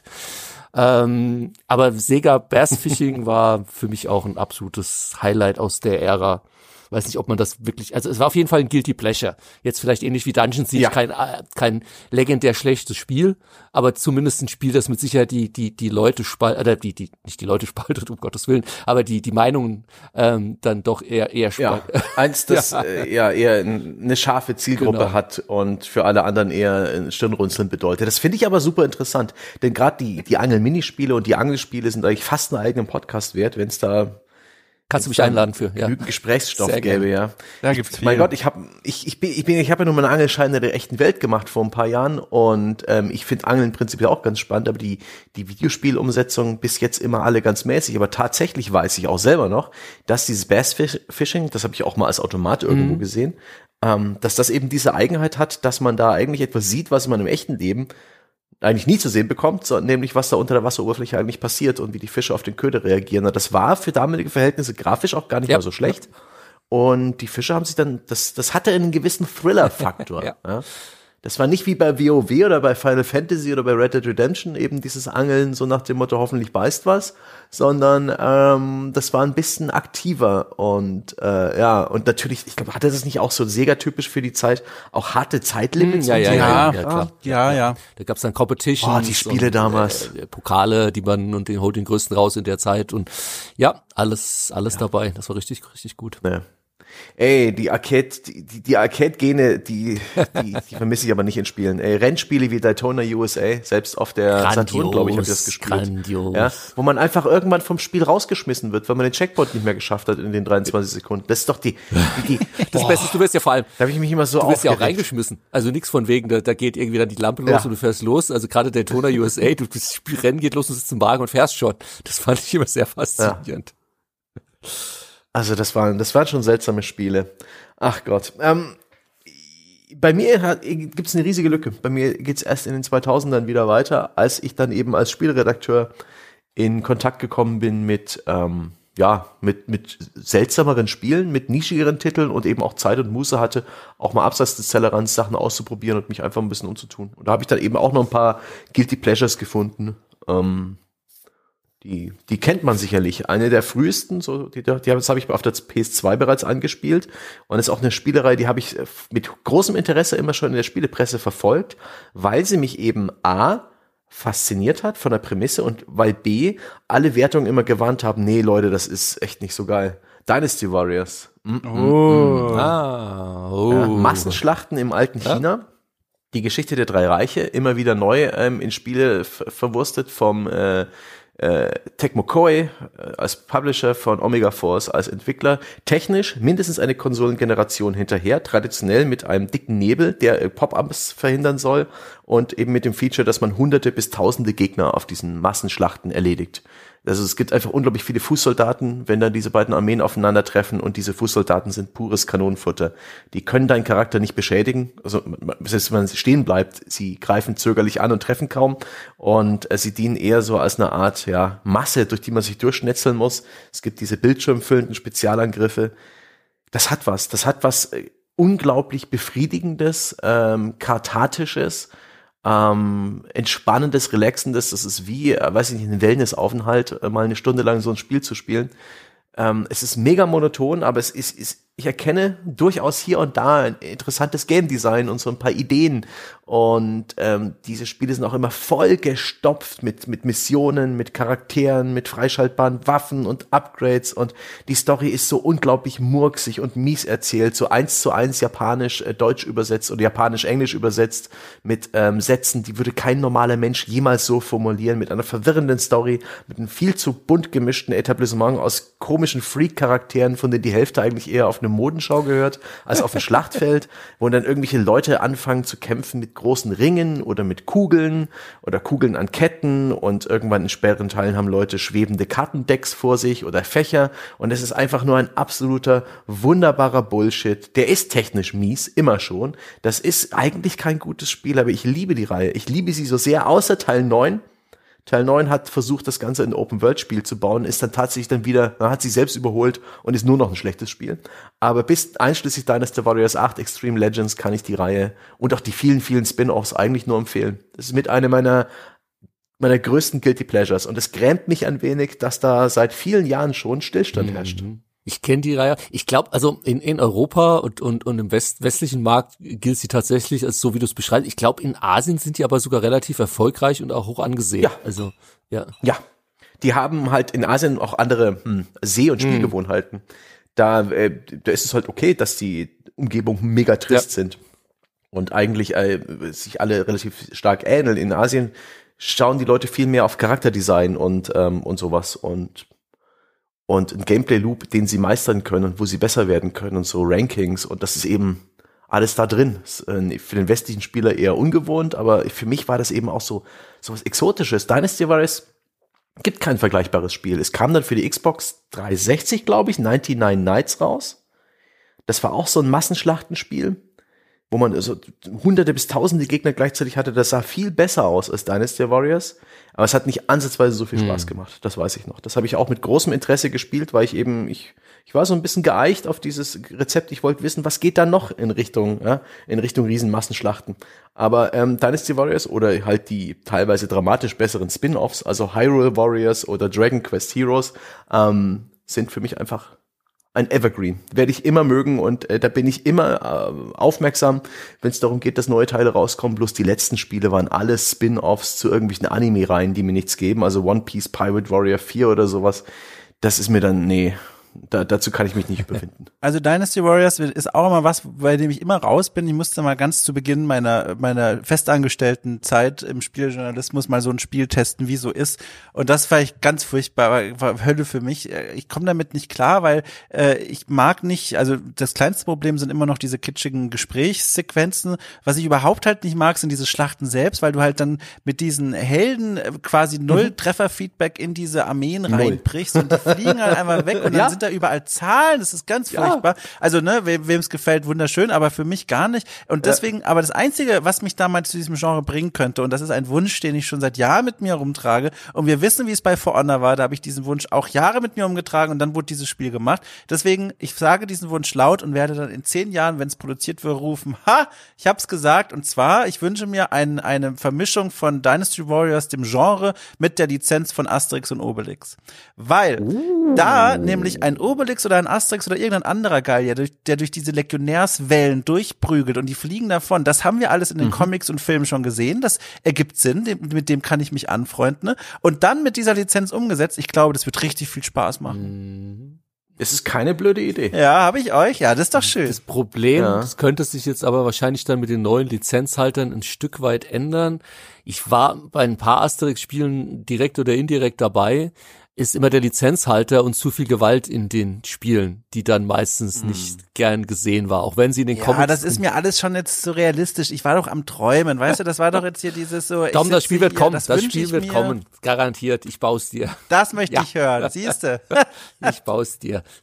Waren diese Asterix-Spiele von Anno dazu mal, waren die eigentlich gut oder gut bewertet? Ich erinnere mich da irgendwas gespielt zu haben auf dem NES, glaube ich, oder auf, auf dem Game Boy Nintendo auch, ja. war, da hat sich das verkauft wie geschnitten Brot. Da gibt's eine Legende, ja? da habe ich eine schöne Randanekdote. Ähm, die waren damals alle bei Infogramm und als ich damals, wie gesagt, angefangen mhm. habe, Bomiko, das war ein Vertrieb in Deutschland. Die hatten Bomiko und Schrägstrich Laguna. Bomiko hat die PC-Spiele gemacht und Laguna, also die ist auch dieses, ähm, was wir vorhin hatten, das Clayfighter, das kam über die Laguna, aber es war eigentlich mhm. eine Firma. Die hatten die, die Konsolenspiele. Und wir hatten unter anderem eben auch Interplay. Und aber auch, weil später hat ja dann die Infogramm tatsächlich den Laden gekauft, wurde dann zu Infogramm Deutschland. Aber ursprünglich hat die Firma dann eben bei jedem Spiel Bomiko mit Infogramm verhandelt, wollen wir das Spiel vertreiben oder nicht. Und damals kam Infogramm an, und zwar zuerst mit dem Schlümpfe-Spiel. Also Infogramm hatte damals all die Lizenzen, alles Paio mhm. und eben auch Asterix, sondern die hatten ein Schlümpfe-Spiel. Und Bomiko hat es damals abgelehnt ähm, für Super Nintendo. Ich meinte, ich weiß noch das Original-Meeting, als glaube ich einer der Geschäftsführer meinte, fuck the Smurfs oder sowas, äh, zu den Franzosen, die dann auch etwas puskiert abgereist sind.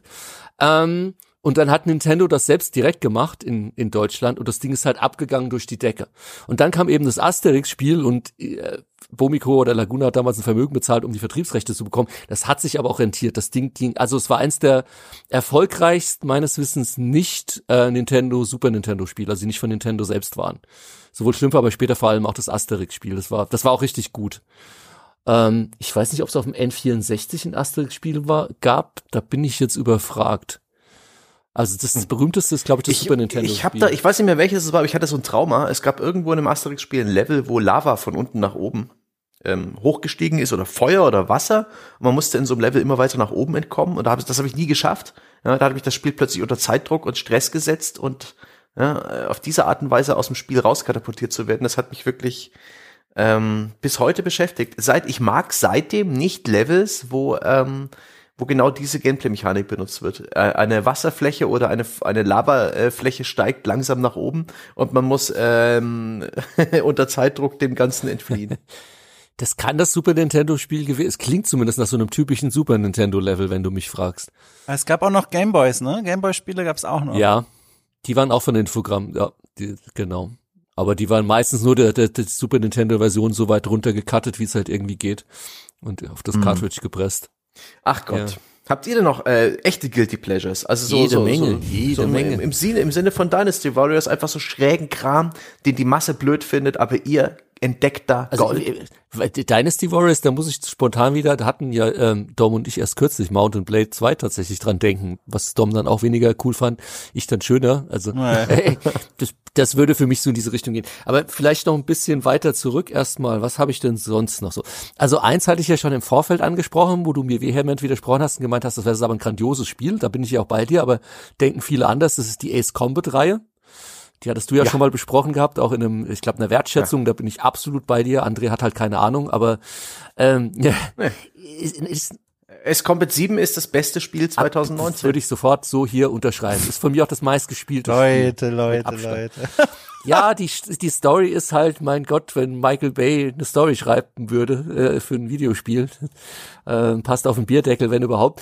Aber ist, man spielt ja. halt nicht wegen der Story. Es ist einfach da rumfliegen. Nee. Für mich hat es so ein bisschen im besten Sinne, es gab, gibt ein vergleichbares Spiel, was jetzt in der Neuauflage leider auch in eine andere Richtung ging, das Comanche aus den 90ern. Mhm. Einfach oh, mit, ja, gute genau, Erinnerung. Comanche und S-Combat ist für mich das Comanche mit Jets. Man hat Aufträge, man fliegt rum, man schaltet die Bösen aus, hat geilen Luftkampf und einfach ja. nur Spaß dabei. Und mehr braucht's nicht. Es ist zugänglich, es sieht ja. geil aus und es ist so abwechslungsreich. Aus den einzelnen Komponenten des Spiels, und das sind gar nicht so viele, so viel Abwechslung rauszuholen, so ein interessantes, wendungsreiches Missionsdesign, es ist ein ja. Genuss. Und all die Details, die, die dir da am Ende wichtig sein werden und die du entdeckst mit dem Spiel irgendwann, das ist einfach alles drin. Alles drin wirklich eine fantastische Spielerei. Ich habe selten wirklich, ähm, gerade dieses Ace Combat 7, also wirklich abseits der Story, ich habe selten äh, ein Spiel erlebt, was so auf den Punkt Videospiel mhm. war. Das war kein Film, das war keine Franchise, das war jetzt nicht irgendwie ein Spiel, das wollte, dass ich unglaublich viel noch dazu kaufe oder dass ich eine hohe Engagement Rate habe, sondern das wollte einfach nur gespielt ja, werden. Genau. Und das hat Spaß gemacht. Und das war, ah, oh, war ja, das gut. Dom, du hast, ich höre da Widerspruch aus deiner Widersprüche widersprechen. Äh, du, ich habe das, also das ist auch nur so halb begründeter Widerspruch, weil äh, ich kenne natürlich die Reihe vom Draufgucken. Selbst, glaub, oh, pff, glaube nicht, dass muss ich man muss man angefasst haben. Ich bin ja. der Meinung, Ace Combat, you have to play it to believe it. Weil aus der Ferne sieht's ja. nach einem 0815 äh, Flugzeugkampfspiel aus. Ja, die haben mich halt noch nie so richtig gehabt. Deswegen neige ich dann dazu zu sagen, vor allem bei, wenn man sagt, bestes Spiel 2019, denke ich mir, Moment, in demselben Jahr ist auch Days Gone entschieden und wir wissen alle, wie fantastisch die Spaziergänge durch die Wälder von Days Langweilig. Gone sind. Langweilig. Langweilig. ja. Naja. Ja, Days Gone zum Beispiel, da gibt's halt so viele andere Spiele, die das besser machen. Da gibt es so viel Konkurrenz ah. und da ist man die ganze Zeit damit beschäftigt. Ich mochte ja Days Gone auch, aber ah, da habe ich eben oft erkannt, okay, das machst du falsch. Okay, hier, das ist jetzt echt schlecht. aber nur die Waldspaziergänge meine ich, die waren da schon Großartig. Sicher. Naja gut, äh, soll ich ja, noch ein anderes Spiel ja. reinwerfen? Äh, und zwar, äh, das ist jetzt auch wieder eine jüngere Vergangenheit. Äh, auch mhm. da bin ich mir jetzt nicht sicher, dass das jetzt für, für Reaktionen sorgen wird, aber ich stehe dazu. Und zwar, im Jahr 2015 erschien ein Spiel, auf das viele Menschen gewartet haben, die Fans von Multiplayer-Gefechten sind. Vor allem, wenn diese Multiplayer-Gefechte mal ein bisschen was anderes machen, außer irgendwie 4 gegen 4, 16 oh boy, gegen 16 ich weiß, was so. kommt. Nämlich, als Veteran von Left 4 Dead 2 war ich begierig darauf, mal wieder ein Spiel zu spielen, das was Besonderes mit dem Multiplayer anstellt. Und zwar ist es Evolve das vielleicht beste äh, asynchrone, wie auch immer, äh, Multiplayer-Spiel, auch das, äh, das jemals entwickelt wurde. Es war fantastisch. Ich gehörte zu den Menschen, die direkt ähm, um 0 Uhr 1 quasi in der, sich in die Login-Schlange gepresst haben, auch vorgedrängelt direkt sozusagen war auf dem Server und war direkt verliebt. Einmal fantastisches Spiel von der reinen Mechaniker, dass diese Gruppe mhm. von Jägern gegen ein übermächtiges Monster kämpfen müssen. Mir hat das alles gut gefallen. Die Aufmachung, die Idee, auch dass die Anfangsphase ähm, sehr lange gedauert gedauert hat, bis man das Monster gesucht hat. Was natürlich doof war, wo ich ja allen zustimme, ist, dass die DLCs, die dann veröffentlicht wurden oder diese Add-ons, wie es damals vielleicht sogar noch hieß, die waren einfach sauteuer, viel zu teuer für kosmetische Sachen. Mhm. Die Monster selbst waren einfach unglaublich teuer. Da hat ja eins irgendwie 10 Euro dann gekostet oder was. Mhm. Das ist ja völliger Wahnsinn. Aber ich habe halt immer den Leuten zugerufen, ihr, ihr müsst das ja nicht kaufen, ihr könnt es ja trotzdem einfach weiterspielen mit mir. Aber nach und nach äh, gingen die Leute von den Servern und ich habe letztens tatsächlich mal wieder versucht, es zu starten. Aber da ist natürlich nichts mehr los. Aber es ist immer noch ein spannendes Gefühl, in diesem Hauptmenü drin zu sein, noch diese, die tollen Gefühle zu spüren, die ich damals so bestimmt für ein halbes Jahr oder so hatte, weil das war echt, echt so ein Spiel. Du warst so ein richtiger Fan. Ja, also äh, also was heißt Fan? Also ich habe es wirklich begeistert gespielt. Ich habe natürlich auch erkannt, äh, so ne, hier und da perfekt ist es sicherlich nicht, aber mhm. ich war ein großer Fan von diesem Konzept. Hat mir großen großen Spaß gemacht. Oh Mann, ja. da wächst Erinnerung. Das war da war, Evolver, äh, war ein Spiel, das habe ich unterjochen damals. Also der ist, ist gerade nicht hier, der ist immer noch in seinem Sabbatical, aber der war damals bei der Gamestar auch eine Zeit lang mein Chefredakteur und ich habe da mehr oder weniger sowohl als Vorschauartikel mit Anspielevent als auch den Test, habe ich den Test auch gemacht? Ich glaube schon oder den Code-Test. Also ich habe mindestens äh, zum Test auch irgendwie mitgespielt, ähm, Evolve, dieses Spiel von den Turtle Rock Studios, von den Left 4 Dead Machern. Und dann eben auch die die das allererste die die allererste Information zum Spiel. Hier wir machen asymmetrischen Mehrspieler. Wir haben vier Jäger, die äh, verschiedene Klassen haben und verschiedene Gadgets und die jagen dieses eine Monster. Und da gibt's noch diese Fauna an anderen Tieren und Monstern. Und das Monster kann diese Tiere essen, die Tiere greifen die Jäger an. Und das Monster muss irgendwie in drei Evolutionsstufen stärker werden. Und das ist ist alles, hm, das war ambitioniert, das war angenehm fremd und es hat mich durchaus ein Stück gehypt, aber ich habe dann auch schon und ich habe da wirklich äh, fantastische Gespräche gehabt mit den Entwicklern. Das war äh, vom Event her, da war in London ein Anspielevent das war eins, wo sie zwar für die Interviews PR-geschulte äh, Dampfplauderer angerückt hatten. Also da die Interviews, die waren nicht wirklich zu irgendwas zu gebrauchen, aber an jeder Rechnerstation saß eben auch wirklich ein Teammitglied vom Studio da. Und die haben so offen von der Leber weg geredet und äh, einfach einen authentischen, begeisterten Eindruck gemacht. Das war wirklich fein. Aber das Spiel war zu fremd. Das war zu fremd, das hat sich selbst nicht gut genug erklärt. Also ich habe da selbst noch irgendwie nach dem Anspielevent immer noch nicht 100% gewusst, was habe ich jetzt eigentlich da gerade gespielt. Wie im Detail nochmal? Was? Moment, das war wirklich ein Fall, wo ich dann öfters nochmal innehalten musste, als ich die Vorschau geschrieben habe. Und und dann direkt zum Start teure, teure Zusatz-DLCs mit einem Spiel, für ein Spiel, das ohnehin relativ geringen Umfang hat.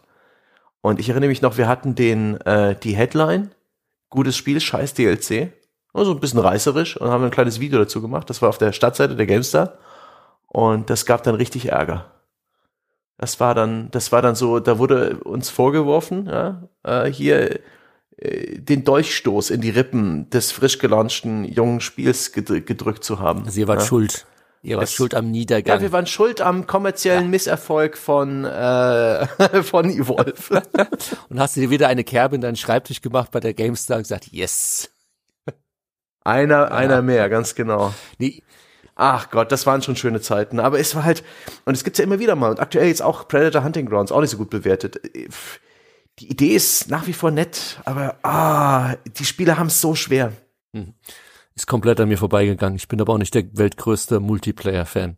Da muss ich mit anderen hm. Menschen zusammenspielen und mich darauf einlassen, was die tun. Ja, ach Gott, das, das geht gar Das ist manchmal ganz nett. Ich, äh, ich mit mit Dom zusammen haben wir jetzt auch gerade irgendwie die Freude am Battle Royale wieder entdeckt, wahrscheinlich mhm. auch durch Corona-Quarantäne induziert, dass man einfach auf die möglich auf die Art und Weise ein bisschen mehr Menschenkontakt hat. Was und, spielt ihr? Battleground oder was oder oder Call of Duty Warzone. Ah. Erstaunlich. Es ist wirklich, es ist halt äh, wie am liebsten äh, Salami-Pizza essen, ja, als Lieblingsgericht. Es ist halt so mega Mainstream. Aber es ist halt leider ein erstaunlich gutes Spiel. Und bei diesen asymmetrischen Dingern hat man halt diverse Probleme, wie zum Beispiel bei Resident Evil ähm, Resistance, dieses Multiplayer-Ding, was an Resident Evil 3 Remake angeheftet ist. Das ist auch sowas, wo vier Leute überleben müssen und ein Fünfter steuert Kameras und Fallen und versucht die umzubringen, indem er Monster spawnt und sowas. Aber ähm, das hat das Riesenproblem. Ich weiß nicht, ob das seitdem gepatcht ist, aber zum Release konnte man da praktisch hatte man keine Chance, den Bösewicht zu spielen. Das ist nicht rotiert. Man hat sich, man hat gesucht nach einem Spiel, in dem man halt das Opfer gespielt hat. Da hat man Matches gefunden. Oder man hat nach Matches gesucht, in denen man den Bösewicht gespielt hat und eine Stunde lang auf ein neues Match gesucht und keins gefunden. Und das war total weird. Und ähm, da ist schon mal diese Asymmetrie, dass man halt nur alle fünf Runden beispielsweise die coole Rolle spielen kann. Und dann ist eben bei solchen Spielen, ja, Das, äh, es ist ein unerprobtes Gameplay-Modell, ein neues Spielkonzept und ähm, um da Spieler bei der Stange zu halten, brauchst du eigentlich ähm, ja eine große hohe Playerbase. Die müssen dann auch jeden Tag zu jeder Uhrzeit halt ein Spiel finden, wenn sie wollen. Und deswegen sind neue, ja, neue kleine äh, gewagte Multiplayer-Spielideen so riskant, denn sobald da irgendwer die Spielerzahl wegbricht, dann ist das Spiel direkt tot. Kann man es nicht mehr gebrauchen. Und das ist, ah, das tut mir echt ein bisschen leid, aber jetzt ähm, hat Turtle Rock, die leben ja noch und haben vor ein paar Jahren bereits angekündigt, ein neues Zombie-Spiel machen zu wollen, ne? Ja, ich äh, bin ich leider nicht im Bilde, aber ich, äh, ich, ich drücke den allein dafür schon die Daumen, weil ich mir wieder vorstellen kann, dass dann irgendwelche Spaßvögel sagen, ja, das sind ja auch die von damals von Evolve, die so geldgeil waren und nur euer Geld wollten und diese DLCs veröffentlicht haben und ach je, ich befürchte, das wird wieder ein schwieriger Start für das nächste Projekt, aber ähm, wie gesagt, Evolve, äh, ich finde das sehr, sehr schade. Ähm, du hast ja auch selber schon gesagt, Sebastian, da gibt's ja einige Spiele, die das immer mal wieder versucht haben, auch Hand, ähm, was ja auch irgendwie da draußen mhm. irgendwie herumlebt und herumgeistert, wo ich aber auch selbst oh, noch nicht so Hand, reingekommen bin. Hand ja. scheint aber tatsächlich so, so sich seine, seine Nische erarbeitet zu so haben. So langsam, ist, ja. Ne? Es hat einen extrem langen Atem und ich ja. bekomme mehr und mehr mit, wie ähm, Leute überrascht sagen, ey, Hand, übrigens krass. Ja, ja. Voll das gut. muss ich mir eben auch mal angucken, weil das ist mhm. eben auch so so ein bisschen ähm, Evolve trifft auf äh, finsteres Mittelalter-Ambiente so ein bisschen. Ähm, und und da da das würde mich auch mal interessieren, mir das näher anzugucken. Mhm. Aber das ist dann schon wieder ein anderes Thema. Das ist dann ja schon nicht mehr Guilty Pleasure, sondern Richtig. vielleicht ein, ein Hidden Gem, ja, wie man so schön sagt, um hier im Englischen zu bleiben. Und ich habe gerade mal geschaut, bei Turtle Rock, die haben äh, vor über einem Jahr bereits Back for Blood angekündigt. Komplett ohne weitere Informationen. Das hat äh, uns damals super irritiert. Vielleicht war es irgendwie, hatte es mit, mit irgendwie irgendwie ein Shareholder Disclosures zu tun, das ist wahrscheinlich, oder es wäre ohnehin geleakt oder so. Aber es gibt keine weiteren Informationen, außer dass ihr Spiel Back for Blood heißen wird ein Zombie-Koop-Shooter. Gepublished von Warner Brothers Interactive mhm. für PC, PS4 und Xbox One. Seitdem, seitdem nichts. Ja, ein Zombie-Shooter von den Machern von Left 4 Dead kann man schon bringen. Aber wer weiß, vielleicht ist Turtle Rock inzwischen nur noch irgendwie ein Schreibtisch mit einem PC und äh, ja, ja irgendjemand ähm, macht einen Turtle Rock-Stempel auf, auf, ähm, auf nordkoreanische Asset Flips. ich habe keine Ahnung. Gut, ähm, Guilty Pleasures, meine Herren. Ja, schlechte Spiele, äh, wo ihr euch ein bisschen schämt, wenn Mutti am, am Fernseher vorbeiläuft, aber ihr könnt das erklären, ja. Ihr, ihr, ihr, könnt, ihr, ihr könnt erklären, das ist eigentlich kein, das ist gar kein Murks. Habt ihr noch was? Ralf? Ja, ich habe noch den ein oder anderen. Also eins habe ich hier auf meiner Liste, das ist ein bisschen abseitiger, da bin ich auch mal gespannt, ob ihr es A kennt und B, wie ihr das findet. Das hat mich damals nur auch komplett geflecht und ich will es demnächst auch mal wieder durchspielen. Ich hatte sogar André schon mal hm. angeboten, für ein En Detail oder irgendwas, wo er meinte, ja, kann man mal sich überlegen. Und zwar nennt sich das Spiel Doki Doki Literature Club. Sagt euch das irgendwas? Ja. Ja. Ja. Ja. Ja, ja. Es ist eins dieser Visual Novels mit diesen Waifus, ja, mit diesen asiatischen äh, überzeichneten Mädchen, Ganz genau. ja, mit mit mit mit diesen mit mit diesem burlesque Look, ja. ja, den sie anhaben und dann wird dir in diesem Spiel so eine so eine äh, pubertärer äh, äh, ja, Blutstau zwischen den Beinen, äh, ja, romantische Geschichte erzählt, wie man dann eben als, als der aussätzige ähm, Junge, ja, in den, in den, in den Buchclub kommt in der Highschool und überall fremdelt und laut, lauter hübsche Frauen, ja, kümmern sich ganz sensibel um dich und, und zarte Bande entstehen. Und ich habe mich fremd geschämt wie die Sau, als ich das Hast Spiel gespielt habe. Und das ist wirklich, das war einer meiner ersten Kontakte mit dem Visual Novel Genre und ähm, das war für mich ganz grausam, weil das Spiel hatte einen Leumund, also praktisch das ganze englischsprachige und auch das deutschsprachige Auskenner-Internet hat gesagt, das Spiel ist total krass, äh, lies nichts vorher, informier dich bitte gar nicht, bevor du dieses Spiel spielst und es wird dich mega flashen. Und dann habe ich es exakt bis zu der Stelle gespielt, bevor man mega geflasht wird. Ich habe dieses vermeintliche Ende, du weißt, was ich meine. Genau. Es gibt ein relativ schockierendes Ende gesehen, gedacht, das ist alles absolute Zeitverschwendung, habe es gelöscht und nicht mehr zurückgeschaut. Ja, bei mir war es genau umgekehrt. Also ich hatte auch so mit dieser Vorwarnung bloß nicht zu viel irgendwie im Vorfeld darüber informieren. Das heißt auch, liebe Hörer, wenn ihr interessiert seid, jetzt an der Stelle, also ich werde jetzt nichts spoilern, aber wie Dom schon gesagt hat, das Spiel macht eine interessante Wendung. Ähm, das ist auch nicht ganz am Ende, sondern ähm, da gibt's dann auch Replayability und da passieren noch ein paar außergewöhnliche Sachen. Das, genau, das war das, mir das eben Interessante klar. ist es einfach, dass das Spiel irgendwann die vierte Wand durchbricht und sich direkt an den ähm, Spieler wendet und das Ganze ist relativ scary. Und ich habe das Spiel wirklich, weil es halt auch hieß, ah, oh, das ist super gruselig und so. Und nachts um drei allein gespielt vor meinem Monitor. Und ich muss sagen, also vergiss irgendwie jedes Left 4 Dead oder irgendein Zombie-Spiel, das Spiel hat mir wirklich eine Scheißangst gemacht, als ich es durchgespielt habe. Das war absolut faszinierend, welche Triggers das, das das Spiel gesetzt hat und bei mir gedrückt hat. Deswegen, ich kann das wirklich nur jedem empfehlen. Aber wie du schon gesagt hast, man muss sich am Anfang, ist es, am Anfang man denkt, ist es eine Dating-Sim. Also wenn man es einfach nur runterlädt und sich nicht informiert, denkt man, das ist eine Dating-Sim. Wie du beschrieben hast, man kommt als einziger Junge in diesen Buchclub mit lauter Mädels an der Highschool und versucht dann mit den jeweiligen Mädels irgendwie anzubandeln, schreibt ihnen Gedichte und so weiter.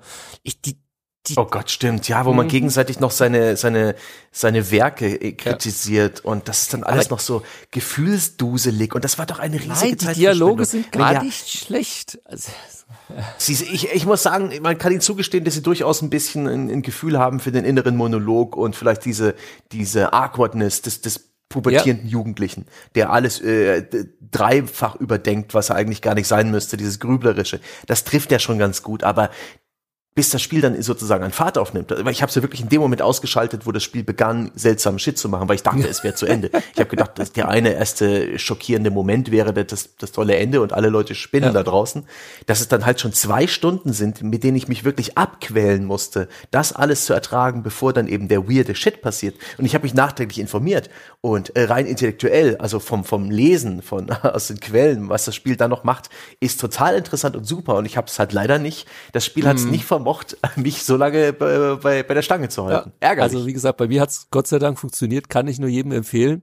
Ähm, aber es ist halt auch so ein Spiel, das die Gemüter halt tatsächlich ähm, spaltet ein Stück weit. Also viele sehen es dann so auch wie du, selbst wenn sie es dann durchgespielt haben, sagen, ja, was ein Scheiß, das hat mich überhaupt nicht. Also mich hat's äh, fasziniert und bei mir hat's tatsächlich zum Glück funktioniert, muss ich sagen. Ähm, sehr interessante Erfahrung. Dom, du kennst es gar nicht, okay. oder? Ja, doch, ich habe das so mitbekommen am Rande, aber ich war dann schon immer genervt davon, weil alle das so toll finden und empfohlen haben. Und bei mir setzt dann immer ganz oft der Reflex ein, dass ich dann jegliches Interesse an so einem Spiel verliere, wenn alle so unglaublich davon begeistert sind. Und das ist es gar nicht so gemeint als, oh, total edgy und so. Ich finde das ja selber doof, aber ich, das äh, passiert mir einfach. Wenn ich dann ganz viele davon darüber, äh, also lese und höre, wie geil das sein soll und fantastisch, dann verliere ich jedes Interesse, das selber mal anzugucken. Äh, deswegen, äh, nee, also den Namen mitbekommen mitbekommen. Mir ist jetzt, äh, mir ist bekannt, dass es da scheinbar einen Twist gibt. Das macht mich auch neugierig, aber bisher nicht die mm. Muße gehabt, das tatsächlich äh, zu spielen. Kein Problem. Ja. Mhm. ja. Naja, aber ihr habt da ein Stichwort genannt, äh, das passt so gut zu meinen beiden letzten Spielen, die ich hier noch auf der Liste habe, und zwar Spalten. Ähm, denn wir müssen noch mal ganz kurz zurückreisen in die Vergangenheit zu zwei Spielen, die ich fast vergessen hätte, aber die, die einen ganz großen Platz in meinem Herzen haben und die auch, äh, glaube ich, nicht zu den besonders guten Spielen gehören, wenn man mal so Wertungsspiele und sowas liest. Und zwar jeweils beide Spiele aus dem Genre des Hackenslays, beide Spiele ähm, artverwandt quasi mit einem berühmten äh, Videospielhelden, den wir heute alle kennen, und zwar Kratos. Die Spiele, die ich meine, ich fange mal mit dem einen an, heißt äh, Gladiator oder Gladiator, Schwert der Rache mm. für die PS2 ein Spiel, das sich dreht um einen Gladiatoren, der in Ungnade gefallen ist und sich jetzt äh, so ein bisschen durch die echte Welt, durch die echte Antike, aber auch durch die mythische Welt kämpfen muss. Und der Kniff dabei ist, das ist tatsächlich extrem brutal, zumindest für Verhältnisse des Jahres 2002, 2003 herum.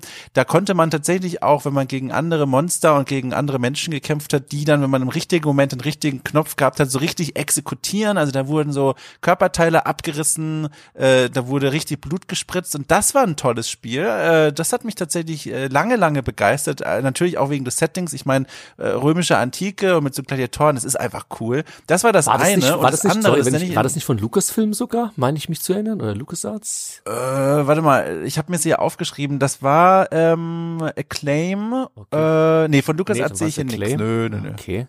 Da habe ich ja, falsch eingeordnet. Ja. Ähm, und das andere, äh, das nenne ich im selben Atemzug, weil es sich sehr ähnlich anfühlt und aussieht, aber nur nochmal so ein bisschen anders ist. Und zwar ähm, Spartan, Total Warrior. Eines dieser 3D-Hackenslays, das Creative Assembly gemacht hat, die man heute ja vor allem für die Strategiespiele kennt. Und das war auch ein fantastisches Spiel, so ähnlich wie Gladiator, auch mit so einem 3D-Fuzzi, der eben äh, Spartaner ist und der kämpft gegen andere. Da ging es mehr um Massenschlachten und weniger um brutale Exekutionen, aber auch so ein Ding auf der PS2, was glaube ich mehr Leute gespielt haben als man meinen möchte. Ja. Äh, fand ich auch damals fantastisch. Natürlich auch wieder wegen des Settings, aber auch, weil das, das hat einfach Spaß gemacht. So, ich kann mich da gar nicht an irgendwelche besonderen Dinge mehr erinnern, aber das hat richtig Spaß gemacht, in solchen 3D-Schlachten hm. zu kämpfen. Das, äh, das kenne ich auch noch. Das hatte damals so auch einen ganz guten Ruf. Das hatte nicht die mega Bewertung, aber das ist so eins von den, ey, Spartan, viel zu unterbewertet, hat mehr ja. Erfolg verdient. Das habe ich mir irgendwann mal im Archiv ausgeliehen, als ich damals relativ frisch Praktikant war, im Jahr 2006 und habe es mal nachgeholt und ich habe das jetzt nicht durchgespielt, aber nur die ersten paar Levels und das war richtig gelungen, richtig solide. Hätte ich nicht gedacht. Also auch gerade, dass es dann Creative Assembly gemacht hat, also ein Strategiespiel-Spezialist, äh, das ist ähm, eine witzige Geschichte. Mhm. Ja. Aber das andere sagt mir überhaupt nichts, gar nichts. Kann man ruhig mal nachgucken, auch mal auf, auf YouTube gucken. Das ist echt gar nicht so schlecht. Da konnte man auch, da gab es auch ganz lange Rätselpassagen, so typische so Plattform- und Schalterrätsel, wie man sie auch aus God of War heute kennt. Echt tolles Spiel, so PS2 hm. damals wirklich sehr gerne gehabt. Ja. Langes Share. Ja, Acclaim. Gute ja, Intros ja. immer. Ich mochte die die, die Publisher-Intros. Überhaupt, ich mochte auch die Zeit, als ich eben Spiele noch nicht so gut kannte, auch als ich meine PS2 neu gekauft habe. Da habe ich eben auch, das war kein schlechtes Spiel per se. Aber ich kannte halt, weil ich auf der PS1 habe ich die nie gezockt. Ich habe auch nie eine PS1 besessen und das Genre war mir komplett fremd. Ich kannte also kein Resident Evil. Und ähm, habe dann als ersten Genrevertreter Extermination gespielt für die PS2.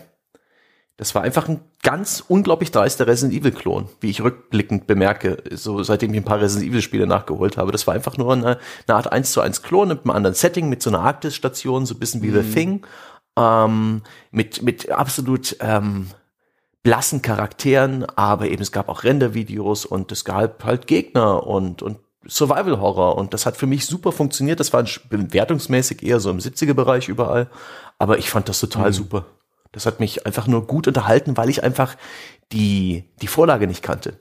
Und weil es hat sich halt extrem nah an, äh, an dieser Vorlage orientiert und deswegen hat es äh, super viele coole Ideen gehabt und eine Stimmung auf, äh, aufgebaut mit, mit Werkzeugen, die, die sich geklaut hat. Aber ich habe es eben trotzdem sehr gemocht, ja. Also auch die, ja, die, die billig Discounter-Variante des bekannten ähm, ja, der, der bekannten Cornflakes-Sorte, die, die ist auch ganz okay. Ja.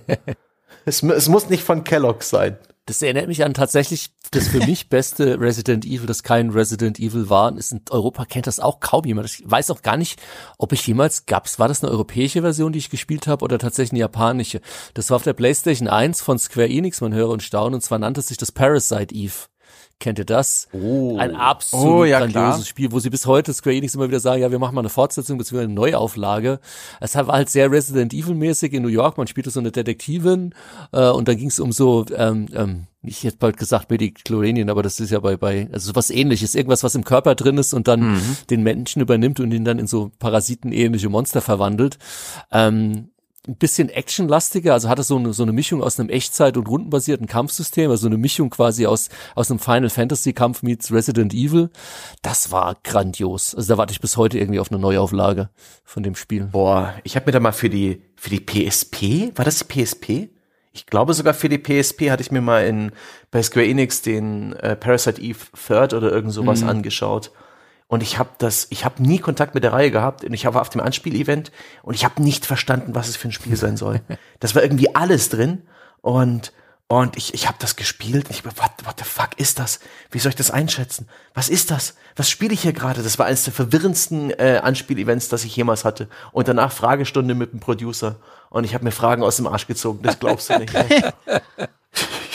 Hat man da nicht so einen Standardfragenkatalog, damit einem nichts einfällt? Selbstverständlich, die Verlegenheitsfragen. Inspiration ja? und ja, das Übliche. Ja. Ich habe gemerkt, dass die äh, alle Charaktere in der Spielwelt, ja, also auch die Gegner und so weiter, die haben ja alle amerikanische Namen. Ne? Mhm. Sind das vielleicht Fans des Spiels oder so? Nein, die haben wir zufallsgeneriert. Okay. Das ist dann auch immer geil, wenn die Frage so ganz kurz und knapp kommt, so nach dem Motto, du Depp, so. Und dann denkt du, scheiße.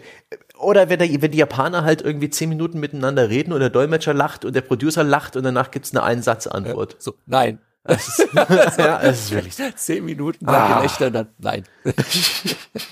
Großartig. Ach Gott. Ja. Ich habe noch uh. was. Ich, ich kann euch Klar. bestimmt noch was aus, aus, aus der, komm, komm jetzt hier mal die, die Butter bei die Fisch, wie die, die Nordländer sagen. Äh, so, so, ich meine, Guilty Pleasures, da fällt ja auch sowas drunter, was man vielleicht so auf dem Handy hat oder auf dem Smartphone und so Sachen wie, Klar. wie, keine Ahnung, äh, hier die Candy Crush-Reihe oder so. Ihr habt doch bestimmt auch da so das eine oder andere, was ihr euch nicht traut laut. So, ich fange auch an.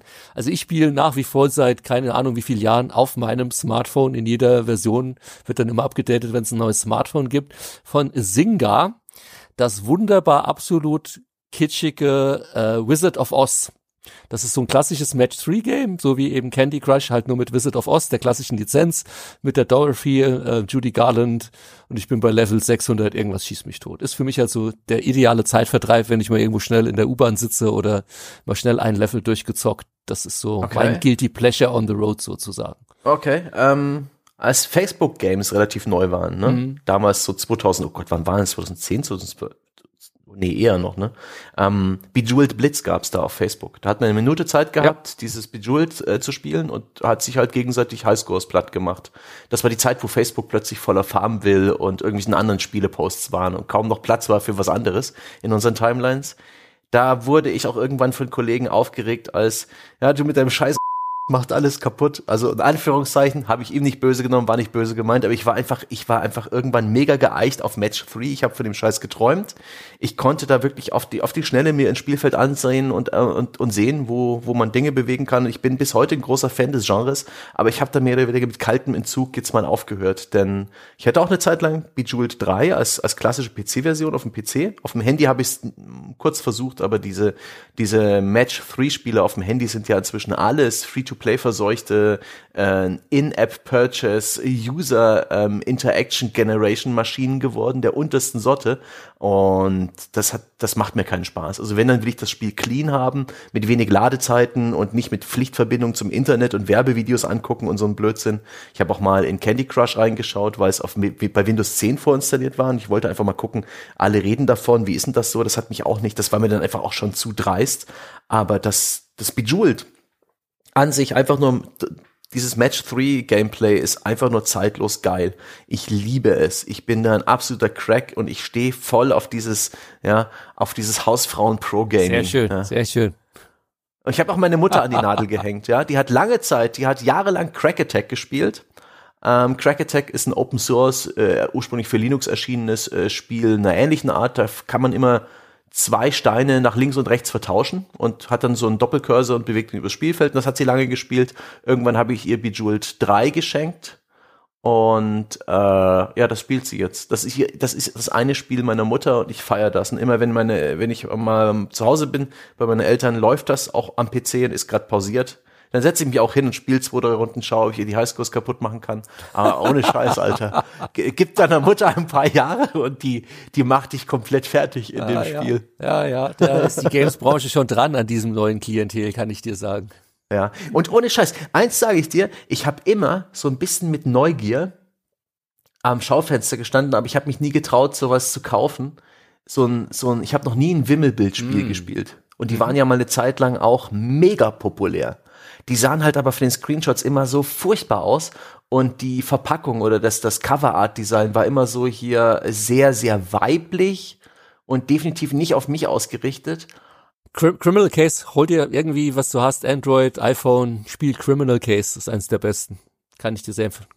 Ja. Criminal Case. Du Ja, weißt ich- Bescheid, der Ja, Connoisseur, ich, ja. Ich habe selbst schon eins gemacht. Das ist traurige Geschichte. Wir haben vor ein paar Jahren tatsächlich eins für Disney gemacht für die Alice ähm, in Wonderland, die die Realfilmverfilmung mit mit Johnny Depp. Es war halt ein typisches Disney-Ding. Wir haben in sechs Monaten das Ding durchgepowert bis äh, im, im Mobile-Bereich nennt sich das dann Soft Launch. Sprich, man wird es erstmal in einem Territorium sozusagen releasen und schauen, wie es da ankommt, eventuell noch Änderungen machen und dann weltweit. Und dann kam Disney immer wieder, wie sie es öfter machen, auf die Idee, na, wir machen doch keine Spiele mehr und haben es dann eingestellt. Kam dann noch hinzu, es war für, für Alice in Wonderland 2, der Film ist ja auch leider gefloppt. Ähm, aber da haben wir in, in sechs Monaten so ein Spiel gemacht. Criminal Case war eine der großen Vorlagen. Also es ist eigentlich so das erfolgreichste und auch zugegebenermaßen beste Spiel. Geht halt so in diese CSI-Reihe. Okay. Ja, es, es gibt auch CSI Nice. selbst von Ubisoft, aber Nice. Criminal Case ist eigentlich auf, auf Ach, und Peggle. Peggle ist auch was ist denn. Peggle? Ja. Das sagt mir was. was Peggle. P-E-G-G-L-E, E, das ist auch von, ich glaube, ist nicht auch von Zynga oder nee, von PopCap Games, von den Plants vs. Zombies Machern. Und das ist dieses Spiel, wo du halt diese, das ist wie Plinko, kennst du das von der Preis ist heiß, wo diese, die Kugel fällt halt von dem oberen Bildschirmrand Ah, ja, nach ja, unten ja. und plonkt an ganz vielen solchen Pips, die sich dann auflösen und man muss sie alle abräumen mit einer begrenzten. Anzahl von Schüssen. Das ist praktisch eine reine Beschäftigungstherapie. Mhm. Ja. Das ist das Spiel mit den bunten Geräuschen und den leuchtenden Lichtern, wo du ab und zu mal eine Eingabe machen musst und danach guckst, guckst du einfach nur zu und das ist, ah, herrlich. Dom, jetzt bist du dran. Komm. Ja, Dom. Komm schon, Dom, Ja, Casual ich, Game äh, ich Beichte. muss sagen, ich, ich, ich muss sagen, ich musste erstmal, äh, ich war etwas schockiert. äh, zum einen, was da für, für Ausrufe in Redaktionsräumen äh, geru- äh, losge, also was da, ich- was da ich- abgeht. da- Das war, das war, das war jetzt vielleicht ein bisschen verkürzt betrachtet, aber da war ein Kollege einfach so sauer auf mich, Ja. weil ich jeden Tag seinen Highscore gebrochen hat, dass er sich Ja. auf die Art und Weise Luft machen musste. Da hat sich auch später entschuldigt, aber das, Das, war, hoffe ich. das das war für ich. mich Ja. dann praktisch schon wieder, ey, alter Vater. Ja, ja. weit hast du es gebracht, dass Leute auf so eine Art und Weise böse auf dich sind? Aber das war halt einfach auch eine Zeit und, äh, und auch der, der Umgang damals, das mussten wir auch mal aufarbeiten, ein Stück weit äh, gab es ja auch schon mal einen Streifschuss in die Richtung, als wir mal über die PC Action geredet haben und welchen Humor die hatte. Der Umgang in der, in der Redaktion damals im Jahr 2006, sagen wir mal bis 2010, das war die ganze Klassenfahrt. War das bei euch damals auch so in, im, im Beruf? In der? Games-Branche ist das bis heute so. Also, Ich habe das Gefühl, es ist, es ist deutlich professioneller geworden, aber in den Jein. 2000er Jahren leck mich am Arsch. ja, in, in wäre tatsächlich wahrscheinlich mal ein interessantes Gesprächsthema. In manchen äh, Bereichen schon. Also gerade im, im, im Bereich der MeToo-Debatte und, und was in diese Richtung angeht. Nichtsdestotrotz, ähm, ja, ja, ein halb und halb würde ich mal sagen. Aber ja, wäre mal ein interessantes Gesprächsthema. Ja. Ja, das, äh, ja, das müsste man mal irgendwie aufbereiten. Weil ich hatte auch nie das Gefühl, dass es ähm, jetzt irgendwie böse gemeint war. Es war eher so eine Naivität oder so eine Art äh, Freiraum, den man da hatte. Oh, das ist erlaubt. okay. Und ja, na, so, so eine Wissen, das, das war eine wilde Zeit. Aber das ist jetzt nur am Rande und vielleicht etwas, was ich mir, das kommt auch auf meinen Zettel. Und jetzt erzählt mal der Dom, abseits davon, dass er ein bisschen schockiert gewesen ist, ähm, wie, wie er so zu diesen Casual-Spielen steht, die wir jetzt etabliert haben als das Guilty Pleasure, das man mal probiert haben muss. Hm? Ich, ich habe tatsächlich da gar nicht so viel Erfahrung gemacht. Ich habe aber währenddessen mal überlegt, was ich noch so auf dem Handy gespielt habe, was ich heute auch, also was heißt mich schämen, aber wo ich sagen würde, na gut, gutes Spiel war das nicht. Da gab es so eins, ich weiß aber nicht mehr, wie das heißt, so richtig irgendwas mit Slide Fish könnte das gehießen haben. Ähm, so, also damit ist es im Grunde auch schon umschrieben. Du hast eine Auswahl an Fischen, die unterschiedliche Eigengewichte haben und die musst du möglichst weit wie diese Kieselsteine übers Wasser äh, werfen, damit die auch verschiedene Male aufploppen und dann gibt es auch einen Wellengang, der das Ganze schwerer macht. Und das war ein Spiel, das hat mich quasi durch mein gesamtes Studium begleitet. Das habe ich sehr oft gespielt und ist halt super simpel. Da gab es, glaube ich, auch später dann in den späteren Versionen auch su super viele Bezahlmechaniken.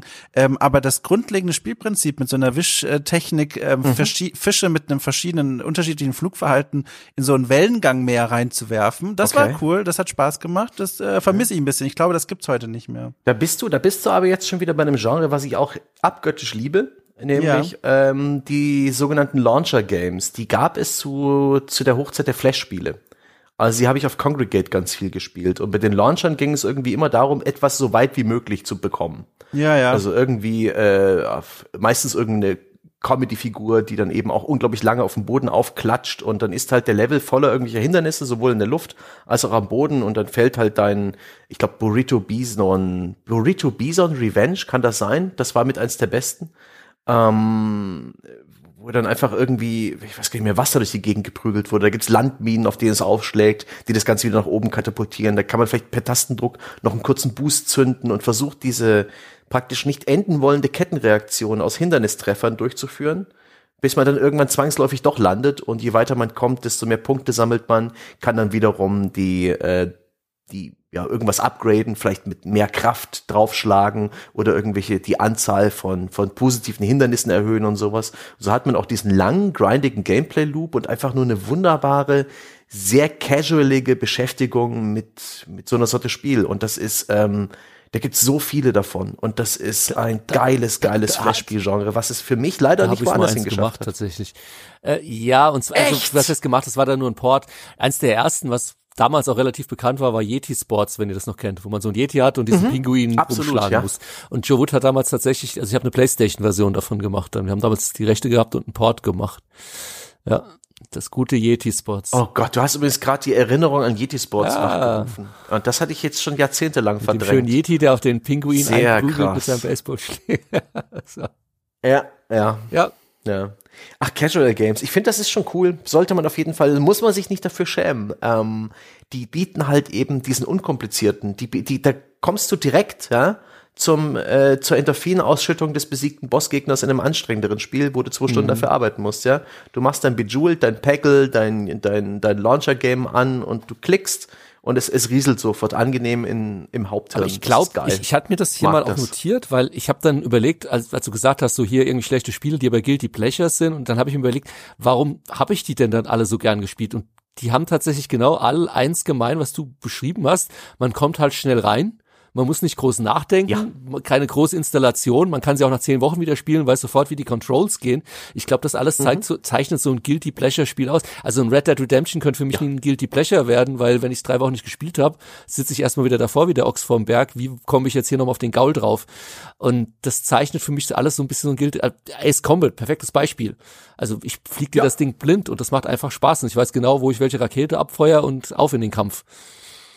Ja. Ja, also das stimmt schon. Also allzu kompliziert äh, dür- dürfen diese Sorte Spiele nicht sein, die die würden mich dann fallen lassen. Dann muss das Spiel schon richtig Mhm. durch und durch gut sein. Da muss ich in den Details erkennen, oh, das ist gutes Design oder oh, toll wird mir hier eine tolle Story erzählt, hier bleibe ich dran, das motiviert mich. Wenn es einfach nur auf eine gewisse schrottige Art und Weise cool ist und vielleicht eine, eine angenehm dumme Prämisse hat, dass ich einfach spielen will, wie zum Beispiel jetzt auch noch meine dringendste Empfehlung aus dem ganzen Podcast, die Earth Defense Force Reihe. Ähm, hier bitte unbedingt ausschließlich die, äh, die Teile des Stammentwicklers spielen, nicht die, die von Jux gemacht wurden, sondern die von Sandford oder Sandlot heißen die, glaube ich. EDF äh, 4.1 zum Beispiel ist sehr zu empfehlen. Earth Defense Force, eine Shooterreihe aus Japan mit einer entsetzlichen, ähm, entsetzlichen Grafik, mit einem unglaublich monotonen Gameplay und einer, ja, einer englischen Synchro, die schon an Comedy grenzt. Aber das Spiel hat das Herz im rechten Fleck. Man erschießt riesengroße Insekten, Spinnen, Ameisen, ähm, fliegende, fliegende Untertassen. In den neuesten Spielen auch große Frösche, äh, Kampfroboter. Ähm, die kotzt das Spiel in viel zu großer Zahl über dir, mehr oder weniger in den Levels aus. Du legst ganze Städte in Schutt und Asche und dein Waffenarsenal eskaliert auf eine Art und Weise, die ist einfach so hanebüchen, dass das Spiel für mich einer der, der, ja, einer, einer meiner Evergreens ist. Das ist, das, ich habe noch keinen der Spiele, keinen der Teile durchgespielt, weil das mit 70 Missionen in der Regel auch immer viel zu viel ist. Aber ich spiele die super gerne an und ähm, es ist einfach nur, die sind mies designt, Animationen, Effekte, Polish, da ist so viel daran schlecht. Das Interface ist aus, ja, aus den 90ern, die, die Spielmenüs. Da, da, da, da passiert so wenig, aber das, das, das wenige, was sie machen und woran sie auch von Spiel zu Spiel arbeiten, nämlich dieser komplette Überfluss an Gegnern, dieses komplette Aufdrehen auf von Gegnermassen und von Explosionen und von Action, dass auch die Framerate komplett zusammenbricht, dass die PS4 zu Hause einfach die Füße hochlegt und sagt, okay, jetzt gibt's mal neun Frames pro Sekunde für eine Weile, ja, bis hier die ganzen Explosionen vorbei sind. Das ist dann einfach gut, ja. Kein anderer Entwickler würde das machen. und ich liebe das so sehr. Und es ist halt einfach ein, ein, ein, ein, dennoch, und weil man eben auch so schnell reinkommt, wie du es beschrieben hast, weil ich bei Earth Defense Force, ich nehme den Controller in die Hand und ich spiele es. Und es ist, macht auch nicht allzu viel jetzt hier mit, dass ich noch irgendwie 30 Minuten lang das Spiel er erklärt bekomme und noch 20 Minuten lang die Charaktere. Nee, wir sind die Earth Defense Force. Und they are giant insects attacking the city. Und dann geht man los und erschießt sie. Und das ist Was mehr fantastisch. braucht man zu wissen? da Gegner töten. Ja. Ja. Kennst du das, äh, Dom? Bitte, sag mir, dass du Earth Defense Force kennst. Ja, ja, ich habe das äh, vor den Film vor Augen gehabt quasi, also wie ein Film Den lief Film? vor meinen Augen. Ja, Ah, lass mich gut. doch korrigieren. Wie ein Film lief es vor meinen Augen ab, als ich euch zugehört habe. Ich habe die Reihe immer mal wieder reingespielt. Ich mag die sehr gerne, aber ähm, die, mittlerweile habe ich dafür einfach leider keine Zeit mehr, weil es gibt so viele andere Spiele, die bei denen der Erkenntnisgewinn noch ein bisschen größer ist, weil sie mir irgendwas zeigen, was ich vorher noch nicht kannte oder irgendein Erlebnis habe, was total fantastisch ist und mir fehlt gleichzeitig auch diese Gruppe an Freunden, die das regelmäßig spielen möchte und deswegen ist das so eine Reihe, die mittlerweile bei mir etwas weiter hinten auf dem Stapel liegt, aber äh, ansonsten gute Erinnerung daran. Äh, Das ist dafür schäme ich mich auch nicht, eine schöne Reihe. Schön, schön, schön. Ja, das macht dann tatsächlich im Koop auch noch mehr Spaß. Da habe ich auch auch tatsächlich schon mal online äh, eine Koop-Runde gemacht. Das hat sich mal ganz gut ergeben, aber ja, ist auch nichts, was ich jetzt ständig spiele. Aber ich äh, wirklich, wenn irgendwo Earth Defense Force erwähnt wird im Netz oder irgendwie Neuankündigungen, Trailer und so weiter, ich bin immer wieder erstmal neugierig und freue mich, dass es weitergeht, auch wenn die Serie durchaus genau wie Dynasty Warriors eine sehr schwankende Geschichte hat. Aber es ist eben bei mir auch oftmals ja ja seltsamer Japan-Kram der, der reizt mich immer wieder, weil die Spiele einfach ein bisschen andersartig gestaltet sind, weil sie andere Prioritäten haben beim Game Design, eine andere, ja, eine andere Kultur, auch was Spiele angeht und wie, wie Spiele da auszusehen haben und so, das finde ich immer geil. Also ich, ich beschäftige mich sehr gern, gar nicht mal so, dass ich sie spiele, aber ich, ich lese ganz gern und, und schaue mir ganz Videos an und ähm, ich freue mich immer über die, die nischigeren Spiele aus Japan. Auch sowas wie in Kessen oder dieses Nobunagas Ambition. Spiele, die ich um Gottes Willen niemals ernsthaft spielen würde. Ich habe vor einer Weile mal bei einem Grillabend in einer größeren Runde jemanden kennengelernt, der hat sich damals das allererste Kessen gekauft. Dieses Strategiespiel für, äh, ja, ich glaube, das spielte in, auch im China. Das war auch die Geschichte der drei Reiche. Und das hat er auf dem NES gespielt und die Reihe gibt's immer noch. Und das ist halt total irre. Und er hat sich damals, weil er von dem Spiel so begeistert war, auch das Buch gekauft, die Geschichte der drei Reiche. Und hat er mir was voraus, weil ich, ich, ich spiele das immer nur in Form von Dynasty Warriors und habe das Original noch nicht gelesen. Naja, aber der Stange schweift schon wieder ab. Da habe ich aber auch noch eins tatsächlich, wenn wir schon bei den asiatischen, war ja auch hier in Europa, ich glaube aber nicht ganz, aber ich kann nicht jedem nur empfehlen, ähm, gibt es auch eine gute ähm, inzwischen Mobile-Umsetzung. Äh, das ist die Ace Attorneys Serie, die kennt ihr doch bestimmt auch, oder? Das ist aber die kein, gilt ja schon doch, als das ist doch ja, Triple A. Ja, ja, das passt doch nicht mehr in die Reihe hier. Doch, nee. Weil die, die Ace Attorney ist, ist einigermaßen Kult. Äh, jetzt zwar, da es lange auf Nintendo zu Hause war, auf den Mobilplattformen, vielleicht nicht allen Leuten bekannt, aber diese Mischung aus ja Visual Novel und Detektiv-Adventure, nee, Anwalts-Adventure, zusammen mit diesen wunderbar schrulligen ja. Fällen, das hat sogar mir Spaß gemacht, als ich es mal gespielt habe. Ähm, ich, äh, was ich dann noch empfehlen kann, wenn es um schräge japanische geht, ist definitiv Deadly Premonition, wenn man es mal für wenig Geld bekommt. Das ist, das ist eigentlich mit das perfekte Beispiel für ein schlechtes Spiel, das schon wieder gut ist. Weil es ist schlecht. Es ist handwerklich ähm, entsetzlich. Das ist ursprünglich rausgekommen, glaube ich, für die PS3, Xbox 360 so. Ähm, es sieht entsetzlich aus. Es ist ein, ein Thriller der wandelt so ein bisschen auf Twin Peaks ähm, Spuren. Der hatte auch eine relativ bewegte Entwicklungsgeschichte hinter sich. Relativ spät erst wurden Gegner und, und Shooter-Passagen eingebaut. Das Spiel wird von Spucke und Hoffnung zusammengehalten. ja, da passt nichts zueinander. Das ist, es ist vielerorts entsetzlich. Es ist ähm, spielerunfreundlich. Das ist ein Spiel, wo dir das Benzin ausgehen kann. Dann bleibt dein Auto stehen und dann kannst du zur Tankstelle laufen.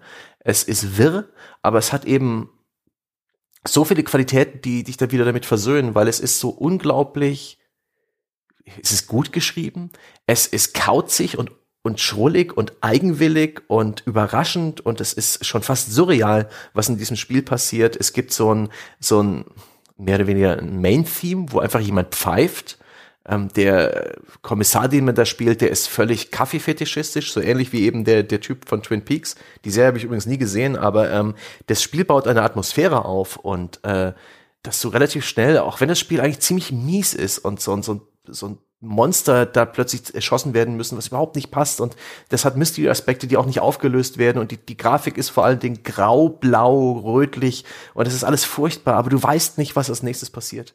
Und dieses Spiel überrascht dich ständig. Und das ist, weil, weil es so komplett auf alle Konventionen pfeift, dass es schon äh, ein Genuss ist und sich auch relativ rasch nach dem Release der Urversion auch diesen Kultfaktor erarbeitet hat, so dass es dann tatsächlich sogar irgendwann HD Remaster davon gab und sowas, was eigentlich dieses Spiel so rein ähm, auf, auf, auf die harten Fakten bas basierend eigentlich nicht verdient hat. Aber das finde ich so schön, dass Deadly Premonition halt das, äh, das beliebteste Schrottspiel ist, ähm, was mir so das bekannt ist. Ist es Steam oder was ist das? Oder wo? Das dürfte es ja. inzwischen auch auf Steam geben. Deadly Premonition, das ist von diesem Videospieldesigner namens mhm. Swery, der da auch für die Xbox mal dieses G4 gemacht hat, für die Xbox One, dieses Episodenspiel, von dem bloß eine Episode rausgekommen ist, oder war das E4?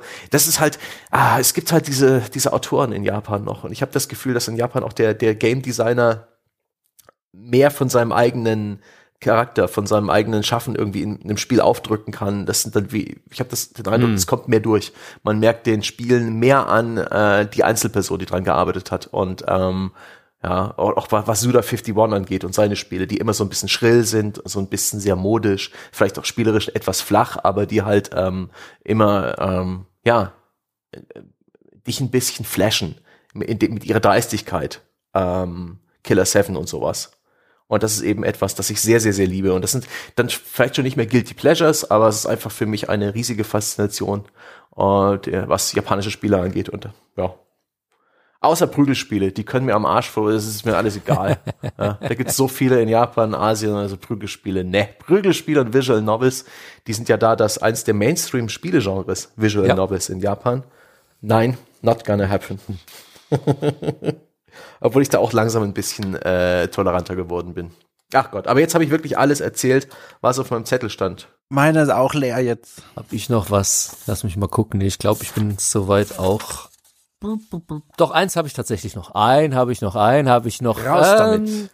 Schönes Spiel. Ähm, auch auf Steam, ist noch relativ neu. Bud Spencer und Terence Hill, Slaps and Beans, meine Damen und Herren, hätte ich hier noch in den Ring zu werfen. ist ein äh, oh Retro-Look gehaltenes, ja, so ein bisschen Golden X-mäßig. Man läuft halt von links nach rechts und ist entweder Bud Spencer oder Terence Hill und prügelt auf Gegner ein. Hat natürlich viel mit meinem Alter zu tun und der Vergangenheit und dass die Filme damals in den 70ern, 80ern rauf und runter liefen. Ähm, hat aber auch einen schönen Multiplayer-Mode, also auch wie, wie Golden Axe eben. Man kann zu zweit so im Koop nebeneinander, einer spielt Bud, einer spielt Terrence. Ähm, ja, ist genau das, was es ist. Ist nicht mehr. Ähm, macht Spaß. Ist leider ist sowohl die Kollisionsabfrage als auch die Steuerung teilweise ziemlich ungenau. Also auch da kommt so dieser, dieser Retro-Flair ganz gut rüber, wenn auch wahrscheinlich eher ein bisschen ungewollt. Ähm, aber nichtsdestotrotz ähm, spiele ich mit meiner Verlobten, die auch ein großer Bud Spencer-Fan ist, ähm, sehr häufig einfach mal so zwischendurch. Er führt eben genau wieder die Kriterien einfach mal reingelegt und für kann man für eine Viertelstunde Spaß haben, kann man für zwei Stunden Spaß haben. Ja, ähm, sehr zu empfehlen für alle Fans der Serie. Und ich höre schon aus euren Reaktionen, ihr könnt damit wenig anfangen. Das ist gut. Das zeichnet ja, glaube ich, ein Guilty Pleasure Spiel aus. Ich, ja, nee, ist vor allem, weil es mich so überrascht, aber die, die Idee ist eigentlich nicht blöd, weil so ein, so ein, so ein Final Fight Gameplay oder so, hm. Streets of Rage, zu kombinieren mit einer, mit einer Franchise, eine, die auch noch vor allen Dingen sich ums Prügeln dreht, halte ich für eine gute Idee. Wenn das Spiel das Herz im rechten Fleck hat. Das hat es, ja. Man hat die Original-Moves aus den Filmen und Bohnen kommen zuhauf vor, also die, die ganzen ikonischen Momente und Elemente eben der Filme. Ja. Ist, Moment, ist die fantastische deutsche Synchro in irgendeiner Form im Spiel enthalten? Leider nicht. Oh Gott, das war mit das Beste an diesen, an diesen Film. Das wäre was, wenn, wenn das praktisch das Spiel auch ein Dauermonolog der beiden Prügelnden wäre. So nach dem Motto, hey, schau mal dein Weisheitszahn. Platz da, hier kommt der Landvogt. Ja. ja, ganz genau, hier kommt der Landvogt. Ich weiß es gar nicht. Ich glaube, sie sind mit Subtitles, aber das habe ich jetzt gar nicht im Kopf. Also, ähm, aber. Ja, aber das ist nicht dasselbe. Ist, das ist auch eine Eigenheit der deutschen Synchro, die die Entwickler wahrscheinlich auch gar nicht kannten. Ja, wahrscheinlich nicht. Aber das war mein letzter auf meinem Zettel. Tom, Bud Spencer, komm, du bist doch bestimmt der weltgrößte Bud Spencer-Fan. Ja, tatsächlich liegt neben mir hier eine große Familienpackung mit den äh, besten Bud also. Spencer und Terence Hill Filmen. Ich bin großer Fan davon. Äh, ich finde, das Spiel habe ich selber nie gespielt, aber ich habe es mir notiert währenddessen, weil das ich mir eigentlich längst mal angucken wollte, weil eigentlich sollte es mir gefallen. Ich mag das Genre, ja. ich mag die Lizenz. Deswegen äh, danke für die Sehr Erinnerung. Sehr gut. Sehr schön.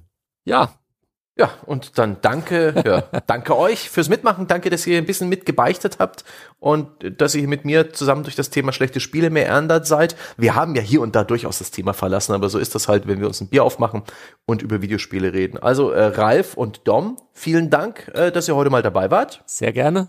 Mich sehr gefreut. Dom. Ja, äh, gerne. Ich, ich bin nicht gewohnt, hier nochmal was sagen zu dürfen. Normal ist dann. Ja, ich wollte zum Schluss einfach nochmal Lebenszeichen von dir haben und dann dann bedanke ich mich auch bei den famosen Zuhörerinnen, Zuhörern und Freunden da draußen. Schön, dass ihr bis zum Schluss dabei geblieben seid. Ich hoffe, das hat euch Spaß gemacht. Ich hoffe, ihr habt an der einen oder anderen Stelle vielleicht auch laut nicken müssen oder auch irgendwie gesagt, halt, hier fehlt was oder äh, den Kopf geschüttelt und euch geärgert. Wenn wir ein paar Emotionen ausgelöst haben, umso besser. Und wenn es nur seichte Unterhaltung war, mehr wollen wir ja nicht. Wenn ihr mehr davon wollt, also mehr von unseren Stimmen, aber auch Spielethemen, wir haben hier und da schon angesprochen, dass wir uns hier Themen auf Zettel schreiben, um später mal einen Podcast drüber zu machen. Wir haben jede Menge extra Podcasts, nicht bloß den einen Podcast für alle am Sonntag, sondern es gibt unter der Woche noch jede Menge Podcasts, wenn ihr unser Projekt unterstützt, via Patreon oder Steady für einen Fünfer im Monat, dann gibt's das volle Programm. Alle Infos darunter unter www.gamespodcast.de slash Abo. Unter derselben URL slash Forum findet ihr das Weltbeste Spieleforum, könnt ihr über diese und andere Folgen diskutieren. Und wenn ihr sagt, nein, von mir keinen Cent, dann ist das voll okay. Dann gibt's äh, vielleicht stattdessen die wohlverdiente 5-Sterne-Wertung bei Spotify oder bei Facebook oder bei Apple. Ich weiß gar nicht, bei diesen ganzen neumodischen Sachen, die ihr mit euren Smartphones immer macht, ihr Jugendlichen, ja, wo man da eigentlich jetzt Daumen nach oben gibt oder Sterne oder Smileys. Jedenfalls die, die, die positivst mögliche Bewertung hilft uns immer sehr sichtbar zu bleiben in einem, äh, ja, in einem großen Angebot an anderen Podcasts. Und äh, das wäre schön, wenn ihr das tut. Und ansonsten wäre es auch schön, wenn ihr nächste Woche wieder einschaltet. Dann mit einem völlig anderen Thema und äh, wir hören uns dann. Bis dahin.